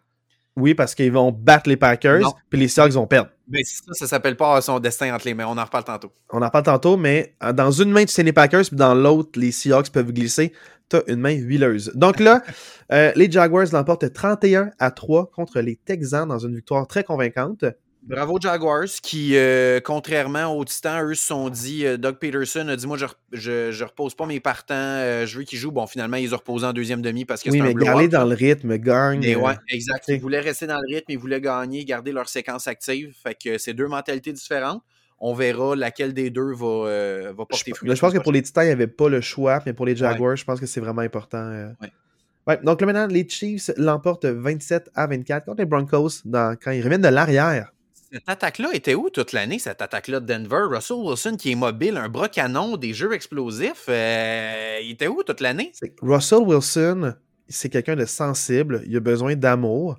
Puis là, il a reçu beaucoup de commentaires de ses anciens coéquipiers comme Melvin, Melvin Gordon, puis de ses receveurs de passe cette semaine, comme quoi il l'aimait beaucoup, puis qu'il le défendait. Ça lui a fait du bien, ça a fait chaud au cœur, puis là, il a ball out. Fait que dans le fond, Russell Wilson, complimente-le devant les médias, puis il va te donner un super bon match. Arrêtez d'être dur avec Russell Wilson. Ils n'ont pas, pas, gagné, mais sérieusement, wow, euh, Wilson, là, euh, chapeau à lui, c'est son meilleur match. Contre des Chiefs motivés qui se battent pour le premier rang de la AFC. Euh, c'était pas un match qui voulait rien dire pour les Chiefs, c'était un match important pour les Chiefs. chapeau, chapeau aux Chiefs, ça fait 15 victoires de suite des Chiefs face aux Broncos. C'est assez exceptionnel. Je pense que ça remonte à l'année de Peyton Manning, la dernière fois que les Broncos ont battu les Chiefs. Fait que euh, ça vous donne une idée à quel point les Chiefs sont le numéro des Broncos depuis. Oh là là, dans la division, c'est même pas proche. Ouais. Là maintenant, les Patriots qui continuent euh, de euh, gagner quand on le veut pas ou quand on le veut. Les Patriots qui gagnent 23 à 21 contre les Dolphins qui étaient sans toi, rappelons-le. Et moi, ce que je veux dire, là, je reviens il y a 6, 7, 8 semaines dans notre gros speech par rapport aux blessures. Moi, je pense qu'à ce moment-ci de la saison, la gestion de Tua revient hanter les Dolphins de Miami à ce stade-ci de la saison. Euh, les Dolphins sont rendus à cinq défaites de suite. Euh, si on se ramène, là, il y a plusieurs semaines, on, avait dit c'est pas ce match-là qui compte. Ce qui compte, c'est le long run avec Tua. Puis là, ce qui arrive, c'est que les matchs que Tua a joué, il était clairement pas à 100%. Là, Tua ne joue même plus dans les matchs qui sont importants. Puis sérieusement, juste à cause de ça, je souhaite que Miami ne fasse pas les séries éliminatoires. Juste, juste à cause de leur gestion dégueulasse de la santé de leur corps arrière. Ouais, je leur souhaite. Euh, je suis pas un fan des Patriots, mais je suis vraiment content que les Patriots aient gagné ce match-là juste à cause de ça. Puis pour vrai, j'ai rarement vu une attaque. Euh, cette saison, j'ai rarement vu l'attaque des Patriots aussi dynamique, aller chercher des gros jeux explosifs. Euh, fait que. Contre une bonne défensive qui est celle des Dolphins. Là. Fait que chapeau Patriots qui, eux, ont vraiment leur destin entre les mains la semaine prochaine. Puis euh, qui sait, avec la défensive qu'ils ont, pourrait peut-être causer une surprise euh, en séries éliminatoires. C'est possible avec une défensive là, qui peut prendre euh, et une unité spéciale qui peut prendre un contrôle d'un match ou vraiment faire mal à une attaque. Là. Si en début de match, ils peuvent créer un revirement ou un jeu spectaculaire, ça peut mettre un petit peu en déroute le plan de match des mm-hmm. équipes adverses. Donc, qui sait quand il faut que tu coaches avant la mi-temps. Là, les Giants l'emportent 38 à 10 contre les Colts. Euh, je veux pas trop féliciter les Giants, ça va marquer plus que 20 points euh, cette semaine. C'était contre les Colts, rappelons-le. Euh, c'est vraiment la, déroute totale pour les Colts. En ce moment, c'est peut-être la pire équipe de la NFL, les Colts, en ce moment. Là. Oui, plus que les Texans. Pour moi, plus que les Texans sais, chapeau Giants qui se qualifient pour les éliminatoires pour la première fois, je pense que ça faisait huit ans, quelque chose comme ça, là, que les Giants n'avaient pas fait les séries éliminatoires. Fait que chapeau à eux qui se qualifient. Depuis 2016. OK, bon, 6 en tout cas, 6 ans, mais euh, je pensais que ça faisait plus longtemps que ça. Mais chapeau à eux qui se qualifient. Euh, j'ai quand même des doutes sur cette équipe-là, mais euh, chapeau. Puis, tu sais, si tu veux aborder la blessure à Nick Foles, tu peux l'aborder. Moi, je veux pas trop rentrer là-dedans non plus. non, c'est que j'en parle un peu de sécurité des joueurs, là, puis c'est le fait que Nick Foles a été plaqué par Kevin Thibodeau de tout son poids. Euh, et euh, dans le fond, il a servi sandwich, c'était dans le grilled cheese. Nick Foles était le fromage. Et les deux pains, c'était Kevin Thibodeau et le ballon. Donc, le ballon qui a rentré dans ses côtes et fracturé les côtes. Puis pendant qu'il convulse de douleur au sol, Kevin Thibodeau, il fait l'ange. Puis un, un de ses coéquipiers qui arrive, il fait comme s'il réanimait, tellement genre le plaqué était tellement violent. Euh, le lendemain, il y a un joueur qui a une CPR sur le terrain, fait que c'est un peu de très de mauvais goût. Mm. Cette célébration-là devrait être pénalisée comme euh, quand les joueurs font comme s'il y avait des guns dans leurs mains puis ils tiraient le ballon. Donc, euh, cette, ça devrait être déjà taunting. Puis de deux, c'est la définition de, de de roughing de passeur, il a mis tout son poids. Il voulait faire mal à Nick Foles. Cette mentalité-là de vouloir blesser à tout prix, de vouloir déranger le carrière, oui. De vouloir le blesser pour dire s'il n'est pas à 100%, on va gagner le match plus facilement. Ça doit partir. C'est, c'est, ça pue sa place dans le sport. Puis ça nuit à tout le monde. Le joueur, la franchise, puis ça nuit aussi mm. au spectacle. Donc, euh, cette mentalité-là, Kevin Thibodeau, saison recrue extraordinaire, mais cette célébration-là, manque de jugement, manque de classe énorme. J'espère qu'il va se le faire dire. Les Saints l'emportent 20 à 10 contre les Eagles. Tu vois que les Eagles, ils sont pas motivés quand c'est pas Jalen Hurts qui joue On dirait, euh, c'était pas le fait que tout d'un coup on est moins bon parce qu'on n'a pas Jalen Hurts. C'est juste tout le monde fait pas le petit extra de plus. C'est comme s'il comptait le fait que les Cowboys allaient pas vraiment gagner jusqu'à la fin. Moi, Donc, pour moi, l'explication de ce match-là, c'est que le match était plus important pour les Saints que pour les Eagles, tout simplement. Les Saints qui, à ce moment-là, se gardaient dans, dans, la course aux séries éliminatoires. Bon, ils ont été officiellement éliminés par la suite, mais officiellement, avec cette victoire-là, se gardaient dans la course. Ouais. Philadelphie, je vous annonce que Jalen Hurts va être à son poste la semaine prochaine. Là, je vois pas comment ils pourraient le bencher. Ils veulent pas risquer de perdre le premier rang. non, trop important. Premier rang, puis le bye week est trop important. Mais Garner Minshew, c'est pas, pas la raison de la défaite. C'est pas sa faute. Non, non, c'est pas de sa faute. Pas de sa faute. il, a, voulu amener. Oui, il y a beaucoup de revirements dans ce match-là, mais il a voulu forcer le jeu à des moments qu'il n'avait pas vraiment le choix. C'est des interceptions pour rattraper un retard euh, quand il reste pas beaucoup de possession. Donc, c'est pas des interceptions nécessairement que je trouve. Euh, il n'a pas le choix d'essayer quelque chose, là, donc j'y en veux pas de ce côté-là. Mm. Euh, les Buccaneers créent la surprise et l'emportent 30 à 24 contre les Panthers. Quand tu penses qu'il est battu, Tom Brady te sort 432 verges par la passe. Mike Evans, 200 verges par la passe. pour vrai, je juste, je, c'est, peut-être le match sur lequel je vais le plus m'attarder. Là. Mais euh, pour, moi, Caroline a beaucoup plus perdu ce match-là que Tampa Bay l'a gagné. Dans le sens que je, veux juste refléter le, le cours des événements. Là. Caroline mène 14 à 0 avec deux minutes à faire à la mi-temps, OK? Ils sont en plein contrôle de ce match-là, mènent 14 à 0, il reste deux minutes avant la mi-temps. Couverture complètement ratée sur Mike Evans. Mike Evans qui est tout seul, une bombe de genre 70 verges, touché Mike Evans. Caroline reprend le ballon avec genre 1 minute 50 à faire à la mi-temps. Premier jeu, fumble les, Buccaneers reprennent field goal 14 à 10. Fait qu'au lieu d'avoir à la mi-temps un match à 14-0, quelque chose comme ça, tu blondes complètement de couverture défensive, fumble, tu donnes 10 points gratuits aux Buccaneers. Tu reviens, tu reviens de, de, de, de la pause de la mi-temps. C'est toi qui reçois le ballon. Tu traverses le terrain, interception dans zone de but. Darnold lance une interception dans zone de but. Fait que tu aurais pu marquer un toucher. Tu te fais intercepter dans zone de but sur une passe dégueulasse de Sam Darnold malgré tout, le match continue, puis les Panthers sont capables de, tenir le coup, puis ils sont en avant 21 à 10 avec 14 minutes à faire au match. Tu as 11 points d'avance avec 14 minutes à faire. Deux séquences à l'attaque de suite des Buccaneers, deux couvertures, encore une fois, complètement ratées sur Mike Evans, deux autres bombes à Mike Evans, merci, bonsoir, deux touchés. Caroline reprend le ballon après ça, t'échappes encore le ballon à ta propre ligne de 10. Fait que pour moi, pour moi, Tampa Bay, oui, chapeau, Tampa Bay est allé chercher un match important, gagne sa division, mais pour moi, ça démontre à quel point cette division-là est vraiment pas bonne parce que Caroline était tirée dans le pied 25 pour toutes les mêmes raisons que tu as énumérées, les Buccaneers ont gagné le match plus que les Panthers l'ont perdu. Ben, les Buccaneers ils sont allés là. Ils auront le plaisir de se faire. D'un côté, les first fumble. Ils auront le plaisir de se faire piler dessus par Dallas ou Philadelphie euh, la première semaine des séries. J'ai hâte de voir. Je suis vraiment curieux. Moi, parce que si on en parlait que les Buccaneers, c'est pas nécessairement un out euh, facile. Tu sais, la saison, même il a gagné là, il y a deux ans, euh, saison, première moitié désastreuse, deuxième demi euh, de saison, deuxième moitié de saison mieux passée. en série éliminatoire, c'est un monstre différent. S'ils sont en santé, c'est pas la même équipe qu'on a vu gagner à l'arraché ou perdre facilement. Donc, mm. si la défensive revient en santé pour les séries éliminatoires, c'est à surveiller.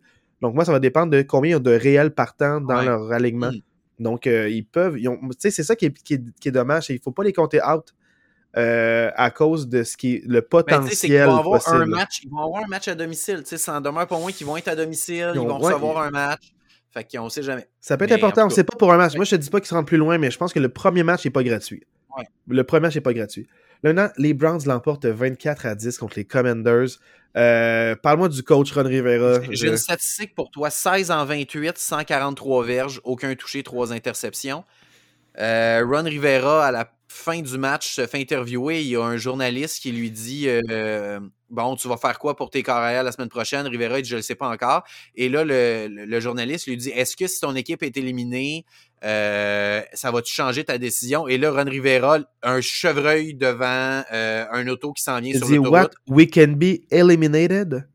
Il ne savait pas qu'il y avait des chances qu'il soit éliminé. Et là, le journaliste qui lui dit Ouais, c'est Green Bay Gang, ben vous êtes officiellement éliminé. Et là, Rivera, qui, était complètement euh, sous le choc, là, avait aucune idée que ça pouvait se produire. Je il a dit un... Ah, il murmure, il murmure un F-word Ah, tu sais, il murmure le c'est F-word, c'est ça qui s'est passé. Je peux pas croire que dans la vie, tu es un coach de la NFL, tu es payé plusieurs millions, puis tu même pas capable de savoir c'est quoi les scénarios pour que ton équipe fasse les séries ou soit éliminée. Puis Ça moi, me je- dépasse. Enlevez-moi je- ce coach-là de cette équipe-là, ça presse. Pour vrai, Washington avait de super beaux éléments pour faire les séries éliminatoires cette année. Je sais pas cette équipe-là va ressembler à quoi l'année prochaine, mais ça prend un changement de coach. Et Marc, sacrant. Oui, puis aussi, c'est que on en parlait la semaine dernière, mais le changement, dans le fond, de Carson Ouais. Wentz à Tyler Haneke, on le comprend pas. Non. Ça brise de vestiaire. Il est aimé, ce gars-là. Ouais. Ils ont du succès grâce à lui. Ils avaient gagné genre 5 de leurs 7 derniers matchs. Ils ont, avec Haneke comme partant, ils ont battu les Eagles. Ils ont donné la première défaite aux Eagles. Mhm. Jalen Hurts, il y a une défaite. Là. Les Ouais, deux autres, c'est Garner Minshew. Ouais. Fait que tu sais, t'as t'as une équipe qui est capable de rivaliser avec la meilleure de la NFC. Puis toi, t'es en train de dire, hey, là, on va le bencher pour Carson Wentz pour voir ce qu'il peut nous donner. Ben, il c'est pas donne, comme euh, si Ouais, Pas comme si Heineke avait été là parce que tu avais ton corps arrière partant blessé, puis ton corps arrière partant, c'est genre Patrick Mahomes ou euh, Josh Allen. Là. Je veux dire, tu mets Carson Wentz, que ça fait quand même plusieurs saisons que ça va vraiment ordinaire, puis que là, il revient, si tu lui as donné un gros contrat, puis tu dis, ah, je vais. Moi, ça, j'ai beaucoup de misère avec ça. Euh, changement de coach, ça urge à Washington. C'est important parce que beaucoup de mauvaises décisions, on en parlait la semaine dernière avec les, les euh, aller en 4 et 7 à ligne de 30. Ouais. Là, cette semaine, c'est plus le, le, le corps. Puis je vais te dire avec toi, tu sais, le, le toucher qui a, mar- qui a marché par la course, là, c'est un jeu donné à lui pour augmenter ses statistiques pas bonnes parce que ça être Gibson ou Robinson qui, ben a- oui, qui a ce toucher-là. ouais. Ils ont décidé de le mettre à Wentz pour dire, hey, au moins, il y aura un touché par la course. Fait que ses stats vont quand même faire mieux paraître. Le coach, là, pour vrai, là, Non, non, non. non, euh. J'avais pas d'opinion. C'est un coach super gentil. C'est un ancien joueur bien respecté des Bears que, que je pense qu'il a gagné un Super Bowl en 85. Tu sais, genre, c'est, j'ai rien contre l'humain, mais contre le coach, je vois que là, ça marche pas. ça marche ça plus. marche plus. Il est dépassé, Mettez-moi ça dehors, il est dépassé. Euh, non, non, ça, c'est, c'est dommage pour cette Mm. équipe-là. Il a gâché l'équipe. Ouais. Il a gâché la Ben, saison. Pour moi, pour moi la, la raison pourquoi Washington ne fait pas les séries éliminatoires, c'est l'entraîneur-chef. Pour moi, on n'a excellente même pas regardé plus en plus. Puis la, l'attaque super potente avec tes recrues puis Heineke. Il y a eu beaucoup de ça, blessés sur la ligne défensive, Washington, mais pour moi, c'est pas ça qui explique leur non-présence en série. Non, vraiment pas. Là, dans le fond, les euh, 49ers l'emportent 37 à 34 contre les Raiders en prolongation. Je, je vais faire mon match, mon, mon fan des Packers, là. Parce que la semaine 1 des séries éliminatoires, les Packers vont affronter les 49ers. Mais j'espère que les Packers ont pris des notes euh, de ce match-là. Parce que c'est la première fois que la défensive des 49ers se fait ouvrir. Devante Adams a complètement ouvert la tertiaire des, euh, des 49ers dans ce match-là. J'espère que les Packers ont pris des notes et qu'ils vont être capables de répéter la première semaine des séries éliminatoires. Mais je pense que les 49ers aussi ont pris des notes puis ils vont être capables de corriger ce qui s'est mal passé. fait que, tu sais, regarde, moi, je, je te dis ça, mais euh, on parle d'une défensive élite puis je pense qu'ils ont pris des notes puis ils accepteront pas de se faire marquer 34 points.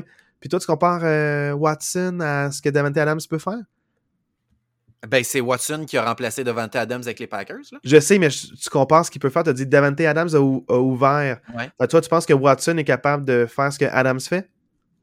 Euh, on passe au prochain match, OK? Parfait. On en passe au prochain match.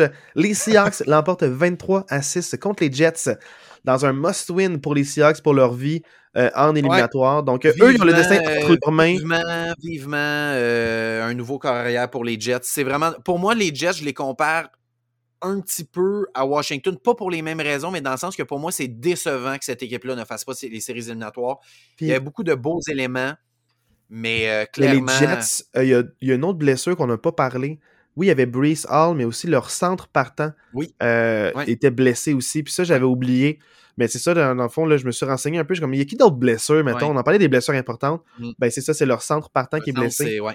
Euh, c'est essentiel à une attaque. C'est vraiment essentiel. Puis, oui, oui, Mike White a eu quelques beaux flashs euh, quand il a pris le relais il y a quelques semaines, mais là, tu vois que c'est pas un carrière nécessairement partant dans la NFL. C'est un gars que, qui peut dépanner une fois de temps en temps, mais quand les équipes ont du footage sur lui, ça va moins bien. Là. Euh, moi, je veux que tu me parles maintenant, Marc, des Packers qui l'emportent 41-17 contre les Vikings. Est-ce que tu penses que les Giants ont pris des notes? De ce match-là pour affronter les Vikings puis marquer pour moi, 41 pour points? moi, les Giants n'ont même pas besoin de, de prendre de notes. Très sincèrement, moi, je regarde toutes les équipes qui vont faire les séries éliminatoires dans la, dans la, dans la NFC. Bon, pour moi, Tampa Bay va clairement être la moins bonne équipe de, de- de la NFC, mais pour moi, la deuxième moins bonne équipe, c'est Minnesota. Je le dis depuis la semaine 1. Euh, pour moi, je ne crois pas du tout à cette équipe-là. Euh, ils ont une fiche artificiellement gonflée euh, parce qu'ils ont eu, bon, quelques plusieurs matchs serrés qui ont réussi à gagner à l'arraché. C'est pas normal que. 11 matchs. C'est pas normal que Minnesota soit 12 et 4. sont 8 matchs en haut de 500 puis un différentiel de points négatifs. Là. Ça fait aucun sens, ça. Là. Ça doit être du jamais vu dans l'histoire de la NFL. C'est euh... marche de combien? C'est jamais vu parce qu'ils ont. C'est jamais vu parce qu'ils ont gagné euh, 11 matchs sur leurs 12 par moins qu'une possession. possession par 7 points ou moins, 11 des 12. Fait que, que quand ils gagnent, c'est super serré. Quand ils perdent, ils perdent solide. Pour vrai, Minnesota s'est fait, fait déclasser là, par Green Bay. Là. Pour vrai, je, souhaite vraiment que Minnesota gagne son match cette semaine puis que San Francisco perde pour que les Packers affrontent les Vikings en première ronde des séries. Là, parce que... Je sais que tu le souhaites, mais moi, je te dis juste, euh, mon opinion par rapport à ça, c'est que les Vikings, on dirait, je sens qu'ils ont tout le potentiel, ils ont un bon head coach, entraîneur-chef, euh, avec O'Connell qui, qui Ils ont la paix défensive de toutes les équipes de la NFC. mais le problème, c'est ça. C'est pas l'attaque, c'est pas le, le, head coach, c'est la défensive qui, comme je te dis, accorde trop de points. Puis s'ils ne créent pas des revirements, ils ne gagneront pas. Les matchs qui gagnent, c'est des matchs qui vont créer deux à trois revirements. Puis si la défensive ne, ne crée pas ces revirements-là, ils ne gagneront pas. Ben, c'est un peu ça. C'est une défensive qui, qui, qui crée des revirements, mais ils gagnent là-dessus. Puis deuxième chose aussi, c'est que Jefferson s'était vanté parce que euh, le problème, c'est qu'on dirait que Jefferson n'était pas concentré pour ce match-là. Il voulait sa stats, mais pas se préparer parce qu'il disait Je suis à 226 verges du record de tous les temps pour euh, le plus de verges en saison. Euh, puis là, lui dans, sa tête, dans sa tête, il se disait 211 verges, pas 226. Mais non, il était à 226, là, il était à 211. Non, non, c'est ça, 226 verges. C'est ça, je. Mais attends, laisse-moi finir, Marc. Vente-toi. Jair Alexander. Jair Alexander, le euh, demi-défensif le mieux payé de la NFL, pas pour rien, il l'a démontré dans ce match-là. Pour rien qui est classé numéro 1 euh, à sa position par euh, Pro Football mm-hmm. Mais ce que je voulais dire par rapport à ça, c'est qu'il se vantait beaucoup de. Il disait je, devrais être considéré comme MVP cette saison. Parce qu'il dit, tu sais, dans sa tête, il disait il me reste deux matchs à jouer, puis 226 verges. Ah, si je continue sur ma moyenne de verges par match, je vais l'avoir facile mais tu affrontes un bon demi-défensif qui est, contrairement aux autres que tu as affrontés durant la saison de la NFC, qui en arrache beaucoup, je trouve, tu sais. Beaucoup d'équipes très pas bonnes dans la NFC, mais quelques, quelques équipes vraiment qui ressortent du lot. Il a abusé de mauvaises défensives, puis ça fait que ses stats sont un peu gonflés. Mais quand il affronte un bon débit, il y a eu 15 verges, genre deux réceptions, 15 verges. Une réception. Avant, une réception, 15 verges. Fait que, tu sais, c'est sûr que euh, là, ça devient très difficile pour lui pour le, le record, puis je me que ça va le rendre un petit peu humble. C'est une saison de 17 matchs, contrairement à le record quand il était fait, euh, qui était 16. Là. Fait que, tu sais, euh, calme-toi un petit peu. Fait que je pense mm. qu'il voulait plus ses accomplissements et la reconnaissance avant de travailler. Puis peut-être que ça va le rendre un peu humble, puis il va avoir un meilleur match la semaine prochaine. Mais si ce gars-là, il joue au-dessus de sa, de, de, sa tête, il beau être euh, dans le top 2 des meilleurs receveurs cette année. Parce que, tu sais, on pourrait argumenter avec d'autres personnes.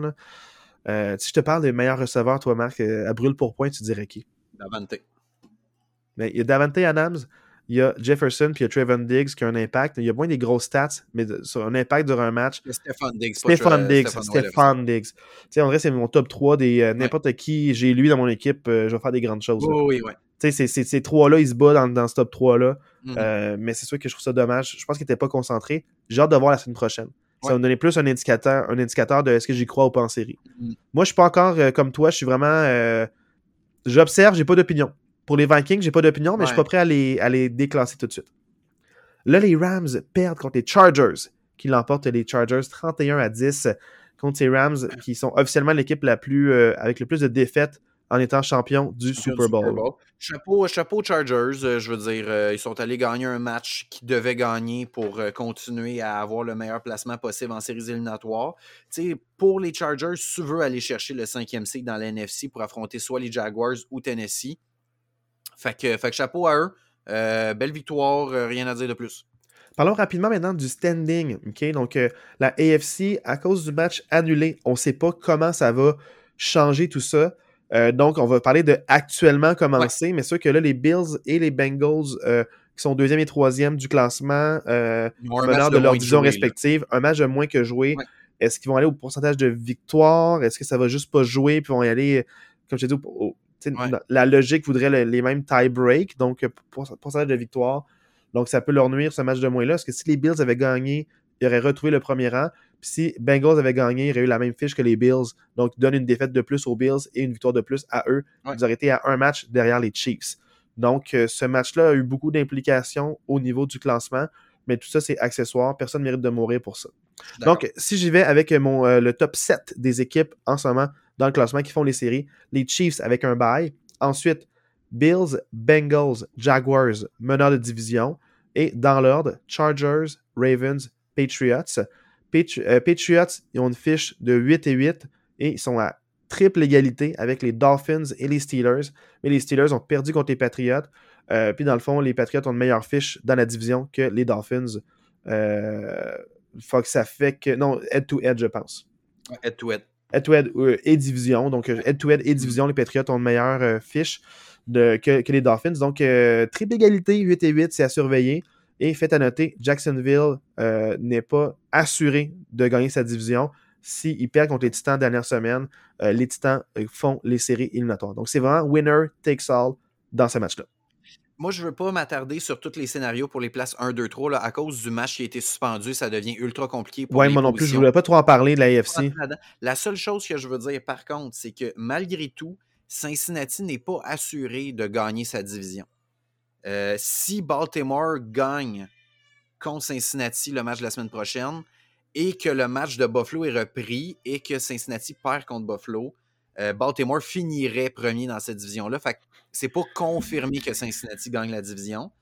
Et ce que je veux dire, c'est que les Chargers ont le tiebreaker sur Baltimore. Ce que ça veut dire, c'est que si les deux équipes font la même chose la semaine prochaine, que ce soit deux victoires ou deux défaites, les Chargers vont finir devant Baltimore euh, la semaine prochaine. tu te rends compte, les Ravens jouent, malgré leur défaite, ils jouent pour la division quand même. Ils peuvent jouer pour la division quand même. Et comme tu as dit, juste mentionné que les trois équipes à 8-8 qui se battent pour la septième place, euh, Nouvelle-Angleterre contrôle sa destinée. Donc, Nouvelle-Angleterre gagne, s'en vont en séries éliminatoires. Miami a besoin de gagner et que les Patriots perdent. Et Pittsburgh, qui est l'équipe qui a le moins de chance parce qu'ils doivent gagner et ont besoin d'une défaite des Patriots et des Dolphins. Donc, les Steelers, ça prend les trois scénarios pour, euh, pour passer. Donc, euh, donc, ça ressemble à ça pour le portrait de la AFC. Moi, ce qui me rendrait fier, c'est, puis quand je t'en parlais, c'est que, que les Steelers fassent ou pas les séries, ça peut peut-être aider pour le développement du joueur euh, Kenny Pickett d'avoir un match de playoff et mm. de voir l'ambiance. Ça l'a beaucoup aidé à Jalen Hurts l'an passé de se faire démolir contre les Bucks semaine 1. Regarde l'année d'après, il voit un peu ce que ça prend, puis ça peut aider pour le développement. Donc, j'aillerais pas ça pour ce, ça, même si tu te fais déclasser semaine 1, euh, ça me dérangerait pas. Mais le but, c'est que je veux quand même qu'il gagne pour avoir une fiche gagnante pour dire on est revenu de 3-7, ça peut inspirer ça. sais pour euh, les, années les années futures, les années prochaines, euh, ça veut dire que tu n'abandonnes jamais, puis ça, crée une culture de gagnant. Donc, juste pour ça, j'aimerais ça qu'ils battent les Browns. Puis, je vais, aller plus loin. S'ils perdent contre les Browns, ils terminent quatrième de leur division. C'est pas arrivé en 21 ans. Fait que, tu sais, c'est la, plus, la plus grande séquence sans être quatrième de sa division. C'est les Steelers qui l'ont. C'est la plus longue euh, actuelle euh, active. Donc, euh, si on peut gagner contre les Browns, ça mettrait un petit confort sur la saison. Ça, c'est certain. Donc, maintenant, parlons de la NFC, Marc. Et là, là, avec la défaite des Eagles, ils sont maintenant à 13 et 3, à un match d'avance contre les Cowboys de Dallas de la même division. Mm. Donc, Eagles meneur de division, mais ils n'ont pas encore assuré, dans le fond, le, le bail des premières, de la première semaine des éliminatoires. Donc, les Eagles en premier, les suivent de très proche à 12 et 4, les 49ers et les Vikings.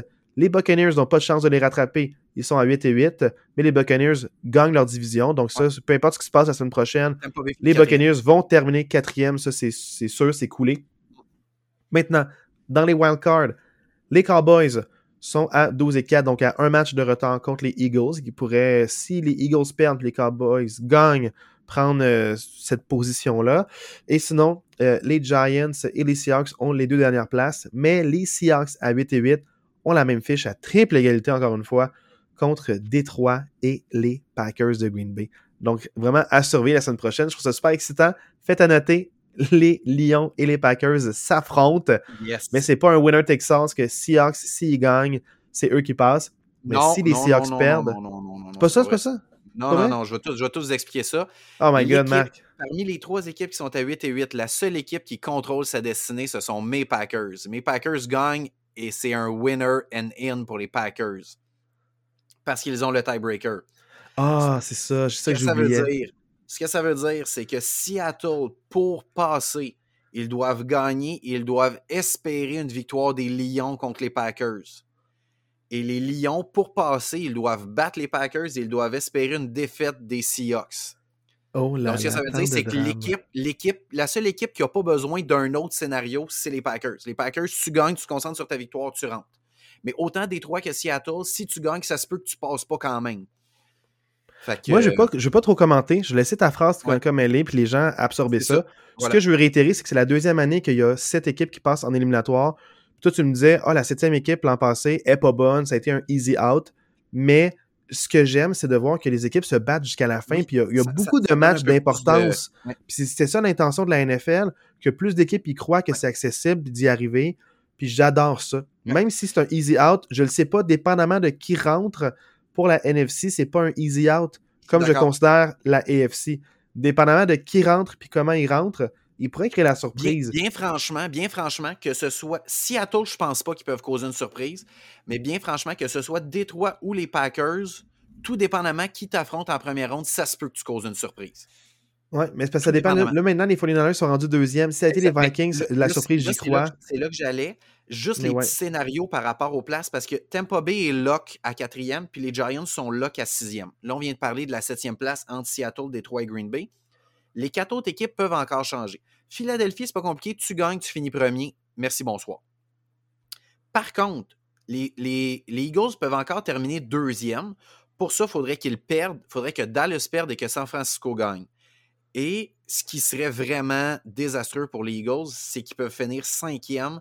Parce que s'ils perdent et que Dallas gagne, ils finissent cinquième. Ça, ça serait désastreux pour les Eagles.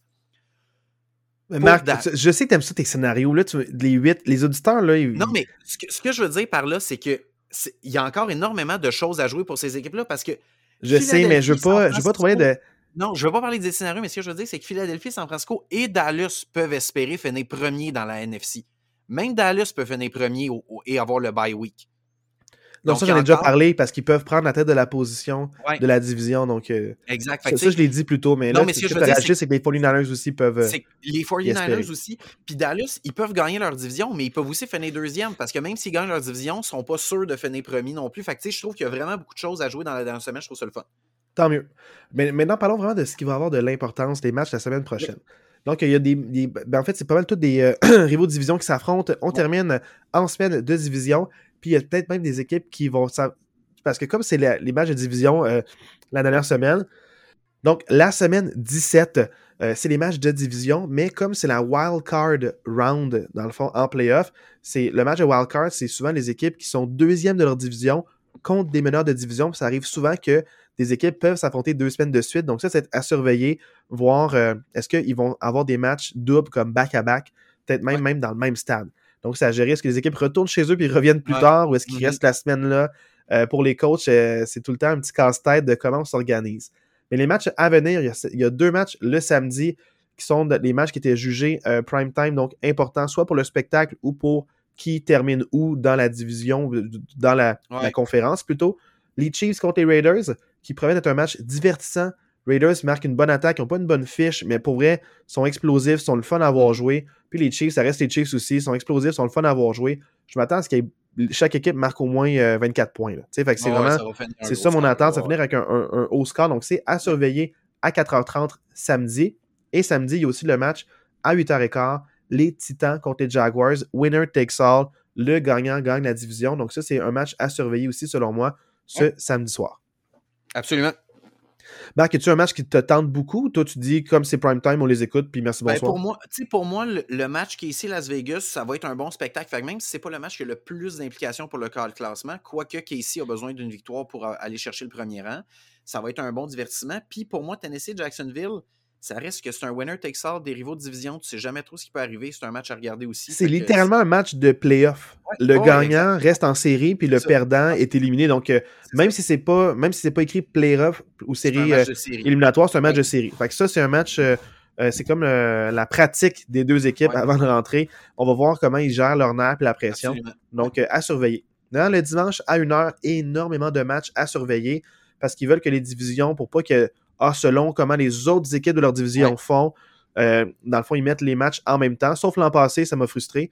Mais normalement, c'est ça l'intention, c'est qu'il n'y ait pas de un peu comme la FIFA fait dans la Coupe du Monde. Je vais en parler tantôt. Moi, il y, a, un match que je comprends pas. Euh, moi non plus, il y a un match que je comprends pas. Mais tu sais, normalement, l'intention, c'est ça. L'an passé, il y a eu euh, tollé parce qu'il y avait un match qui décidait de l'avenir d'une équipe qui n'était pas en train de jouer. Il y avait mis Chargers, Raiders dans un match prime time le dimanche soir. Puis ce match-là avait des implications pas juste pour eux, mais aussi pour les Steelers. ce match-là, j'ai pas aimé la manière que ça, ça, ça, ça s'est fait. Mais euh, c'est ça, la NFL, ils veulent un bon divertissement avant que ça soit intègre. Donc, euh, maintenant, parlant des matchs de 1 heure, les Buccaneers affrontent les Falcons dans un match qui veut rien dire. J'ai hâte de voir comment ils vont gérer la santé des joueurs. C'est plutôt ça Est-ce qu'ils vont bencher? ou ils sont, vont dire on va essayer de builder un peu de momentum. J'ai hâte de voir ce que Tampa Bay va faire. Mais c'est pas un match à regarder nécessairement. Là. Un rivaux de division qui s'aime vraiment pas les Patriots contre les Bills. Donc, c'est quand même un match, à, surveiller. Match à regarder.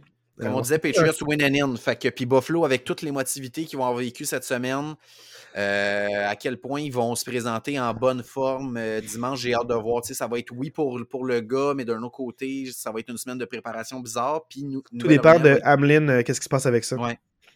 Fait que c'est un match, en tout cas, c'est un match, je pense que c'est un match à regarder, là, ça. Sinon, dans le fond, les Vikings contre les Bears, c'est un match, euh, moi, je surveillerais le score. Ça peut être divertissant. Ça dépend de qui se présente euh, pour les Vikings et les Bears. Je parle euh, pas des joueurs, mais dans quel état d'esprit. Ça peut être un match hautement haut en pointage mm. ou haut en revirement aussi. Donc, à surveiller. Un match à ne pas écouter, Texan contre Colts, n'écoutez pas ça à une heure, vous avez d'autres options. Et si vous écoutez ça, c'est que vous êtes un fan de ces deux équipes-là. Et si c'est le cas, j'ai plein de belles équipes de la NFL à vous présenter. Fait que écrivez-nous, puis ça me fera plaisir de vous présenter plein de belles équipes. Ça, c'était un peu baveux. Je m'excuse pour le comportement de Marc-André euh, par rapport à son commentaire. Je m'excuse sincèrement. Euh, c'est ses propos individuels, puis ça ne vraiment, ça ne reflète pas ce que l'assistant coach représente. C'est des équipes qui se battent pour leur fierté. Fait que si vous êtes quelqu'un de fier, écoutez ce match-là.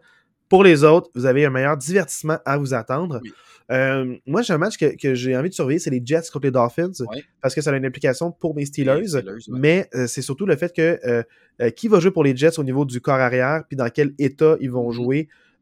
ça me j'ai hâte de voir surtout les Jets là c'est débug total s'ils peuvent gagner par fierté puis avoir un petit 8 et 9 parce qu'ils étaient 7 et 4 et là ils sont 7 et 9 euh, pour vrai un peu de fierté, aller gagner le dernier match, puis ça va aider ma cause des Steelers. Les Dolphins ont annoncé qu'ils se préparaient à jouer sans Tua euh, la semaine prochaine. Ils se préparaient, mais ça veut pas dire que c'est ça. qui va se passer. C'est ça, j'ai hâte de voir comment ils vont, se... vont gérer ça.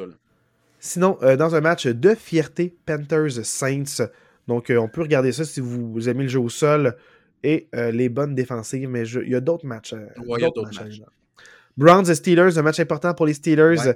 Euh, un match euh, bataille de l'Ohio. Donc, euh, pour ceux qui savent, vous savez, c'est un match spectaculaire, mais beaucoup de plaqués solides et de grosses défensives. moi, ce que j'aime, c'est que Nouvelle-Angleterre, Miami et Pittsburgh jouent en même temps. Ça, je trouve ça bien pour l'intégrité des séries éliminatoires. Il n'y a pas personne qui peut dire Ah, ben c'est correct parce que l'autre a perdu. non, vraiment important que ça se joue. c'est important. que les trois matchs se jouent en même temps. Pour l'intégrité du sport, c'est vraiment important. Maintenant, parlons des matchs de 4h25. Euh, Giants Eagles à surveiller. Cowboys Commanders à surveiller. Chargers Broncos, non. Hmm. Rams Seahawks, non. Ben Cardinals 49ers. non, non, on surveille le score, mais sans plus. Donc, euh, sinon, euh, il y a ces Cardinals 49ers, j'ai envie comme de regarder, juste pour être sûr que les 49ers gagnent ce match-là. Ils doivent pas l'échapper. Gagner ce match-là, ayez une bonne fiche, assurez-vous du deuxième rang ou du premier peut-être. Exactement. C'est pas ce qui se passe, gagne ce match-là, repose pas trop tes partants. Brock Purdy a besoin de plus de reps possible, de, plus de matchs possible pour le garder alerte. Donc, c'est un match où tu reposes personne, sauf si Dibo était pour revenir, je dirais non, prends une semaine de pause de plus. Là. Ouais, c'est ça, ouais. Des, des, partants clés, non, mais repose ton monde. Puis si c'est un blowout dès le début, fais jouer tes, tes, tes réservistes plus. Moi, c'est là mon malaise euh, de la saison de la NFL. Je ne comprends pas que le match des Seahawks ne se joue pas en même temps que le match des Packers puis des Lions. Parce que tout dépendamment du résultat du match, tu sais, par exemple, si les Seahawks l'échappent contre les Rams, euh, donc si les Seahawks gagnent contre les Rams, le match du dimanche soir, les Lions vont déjà savoir qu'ils sont éliminés. Fait que. Euh, fait que, je trouve que ça, ça, joue. Ça, je trouve que le résultat du match des Seahawks peut influencer le match de Green Bay Détroit. Je n'aime pas, même si ça peut favoriser mes Packers, je n'aime pas, par rapport à l'intégrité du sport, que ce match-là ne se joue pas en même temps. Je suis d'accord avec toi. Puis ça répète un winner takes all du samedi. À la limite, mettre deux matchs en même temps, mais c'est ça que je comprends pas, c'est tant qu'à mettre des matchs le samedi, pourquoi tu mets pas tous des matchs d'une division ou des matchs qui, impliquent les mêmes équipes en même temps? Tu pu mettre deux matchs le samedi ou deux matchs le Mais dimanche. ça, c'est l'entente avec les diffuseurs. C'est même, pas, même pas la NFL qui, a le choix. D'après moi, c'est juste l'entente avec les télédiffuseurs. Sûrement, peut-être. J'ai aucune idée de qui gère quoi, mais c'est une question de business. Puis ah aussi, à déterminer, on ne sait pas qu'est-ce qui va se passer avec le match, euh, dans le fond, Ravens-Bengals c'est marqué to be determined. C'est étrange que le match de Buffalo soit déjà déterminé à une heure, puis le match de Cincinnati ne le soit pas. Fait que je sais pas trop ce qui arrive avec ça, mais exact. Donc, euh, normalement, par contre, à cause euh, des équipes qui font les séries, les Ravens et les Bengals, ça ne devrait pas euh, être un lundi. Donc, c'est sûr qu'ils vont le placer soit durant le samedi, peut-être à une heure, peut-être qu'ils vont le placer sinon dimanche à une autre plage horaire, mais ça peut pas être le lundi parce que pour les jours de pause, je pense que, comme c'est la dernière semaine d'activité, pour être sûr que tout le monde ait le même nombre de jours de préparation et mm. de repos euh, en vue de la semaine des wildcards, euh, il n'y aura pas de match le lundi. Donc, euh, on ne sait pas c'est quand, mais c'est clairement pas lundi, ça va être dimanche ou samedi, un, de ces deux, un de ces deux jours-là. Peut-être que les Bengals ils étaient prévus peut-être samedi, si je ne m'abuse, à une heure, puis on fait, hey, à, cause de, à cause de l'état du match, puis l'état mm. d'esprit, on va peut-être attendre avant d'officialiser tout ça. Donc, à, surveiller, à voir, à, quelle heure ça, ça, va jouer. Euh, tes pronostics, mettons, si tu avais un match parmi tous ceux-là là, à, surveiller, un plus que les autres. Ben à 4 euh, heures, pour vrai, à 4 heures, il n'y a pas. Euh, peut-être Giants Philadelphie, peut-être plus. Tu sais, peut-être plus d'implication. bon, tu sais, San Francisco, Dallas aussi, regarder un œil sur le score, mais je trouve pas qu'il y a de grosses confrontations à 4h25, là, avec des implications directes, directes, tu sais. Ok, toi, c'est plus euh, quel match est important, mais pas euh, en termes de divertissement? moi, je ben, pense que celui qui va être le plus divertissant, ça serait Cowboys Commanders. Oui, peut-être le plus divertissant.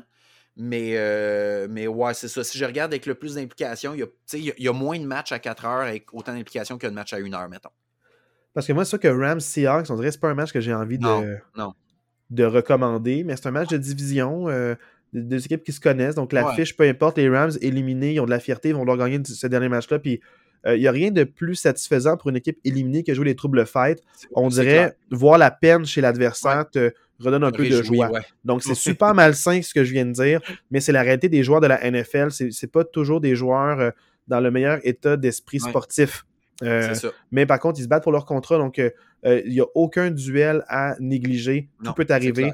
la fiche n'importe plus les joueurs veulent un contrat, ils veulent du footage, ils veulent montrer qu'ils sont bons. Donc, ils vont être motivés, ces joueurs-là. Donc, c'est quand même des matchs qui pourraient risquent d'être divertissants, mais j'ai hâte de voir à quel point. C'est juste ça l'inquiétude que j'ai. Puis j'ai hâte de voir aussi à surveiller la NFL, qu'est-ce qu'on fait avec le match annulé ou reporté. comment qu'on gère toute cette situation-là. L'état de santé du joueur, euh, j'ai envie d'avoir des bonnes nouvelles la semaine prochaine, d'en reparler en début de podcast, de faire un petit topo sur la situation. Euh, vraiment surveiller, c'est pas des belles nouvelles. Puis ça met une douche d'eau froide sur la semaine d'activité. Euh, que ce soit arrivé lundi en heure de grande écoute, ça a mis un malaise collectif. Puis tant mieux si les gens en parlent. On n'a aucun autre match pendant quatre jours. Donc tant mieux si les gens en parlent du mardi au vendredi. ça va animer beaucoup de discussions. Puis j'espère qu'il y aura de quoi de concret et de positif qui va ressortir de, de, tout ça. C'est mon souhait. C'est mon souhait actuel. Super. Ben, je pense que ça conclut. Juste mentionner qu'on ne se donne pas de devoir de match cette semaine, vu que la semaine prochaine, on va être en préparation des séries éliminatoires. On va avoir beaucoup de choses à dire sur plein de match-ups. Fait qu'on ne se donne pas de devoir de match cette semaine. On ne se donne pas de devoir de match, mais on va se donner, là, je vais écrire à Marc-André cette semaine, des petits. Euh, on va faire un petit euh, l'assistant coach award. Donc, on va se dire, mettons, c'est qui ta révélation de l'année en termes d'équipe, en termes de joueurs? Euh, tu sais, dans le fond, c'est qui ta je sais pas, je vais réfléchir à ça, je vais aller des petites thématiques, on va filtrer ça ensemble, puis on va faire un petit topo de la saison, dans le fond, les bons coups, les mauvais coups. Donc, euh, pas de devoir de match, on va remplacer ça par les awards à la fin. Donc, on va parler un peu de euh, résultats de la semaine, puis avant de parler du portrait des séries éliminatoires, j'arrête pas de dire série à cause du hockey, mais c'est vraiment les éliminatoires, il n'y a pas de série, c'est un match. Do or die. Donc, vraiment, c'est un match, euh, le vainqueur l'emporte mais comme je vous le disais, c'est qu'on va commencer par la revue des matchs qui, ont, auront été joués. Ensuite, on va parler euh, de nos petits awards. Puis après ça, on va parler là, euh, des match-ups qui vont arriver pour la semaine des wildcards en série éliminatoire. Mais là-dessus, je souhaite une bonne semaine de football. Profitez-en. Et sinon, je souhaite une bonne semaine à toi, Marc. Yes, bonne semaine à toi aussi. Puis on se reparle la semaine prochaine. J'ai déjà hâte. Les séries approchent à grands pas. Go Packers, go. Grosse victoire. Honnêtement, je cheer pour tes Steelers. Ça serait vraiment malade que nos deux équipes rentrent en éliminatoire. Septième, par rapport en euh, la- arrière. Hey, vraiment- avec une fin de saison un peu semblable qu'il y a 4-5 semaines, il n'y a personne qui les voyait là, puis là, les deux rentreraient par la porte d'en arrière, ça serait malade. j'ai hâte de voir qui va pouvoir brag. Ouais. Là-dessus, là, comme je te dis, là, ciao coach, puis on s'en reparle la semaine prochaine. ciao, bonne semaine. Bye.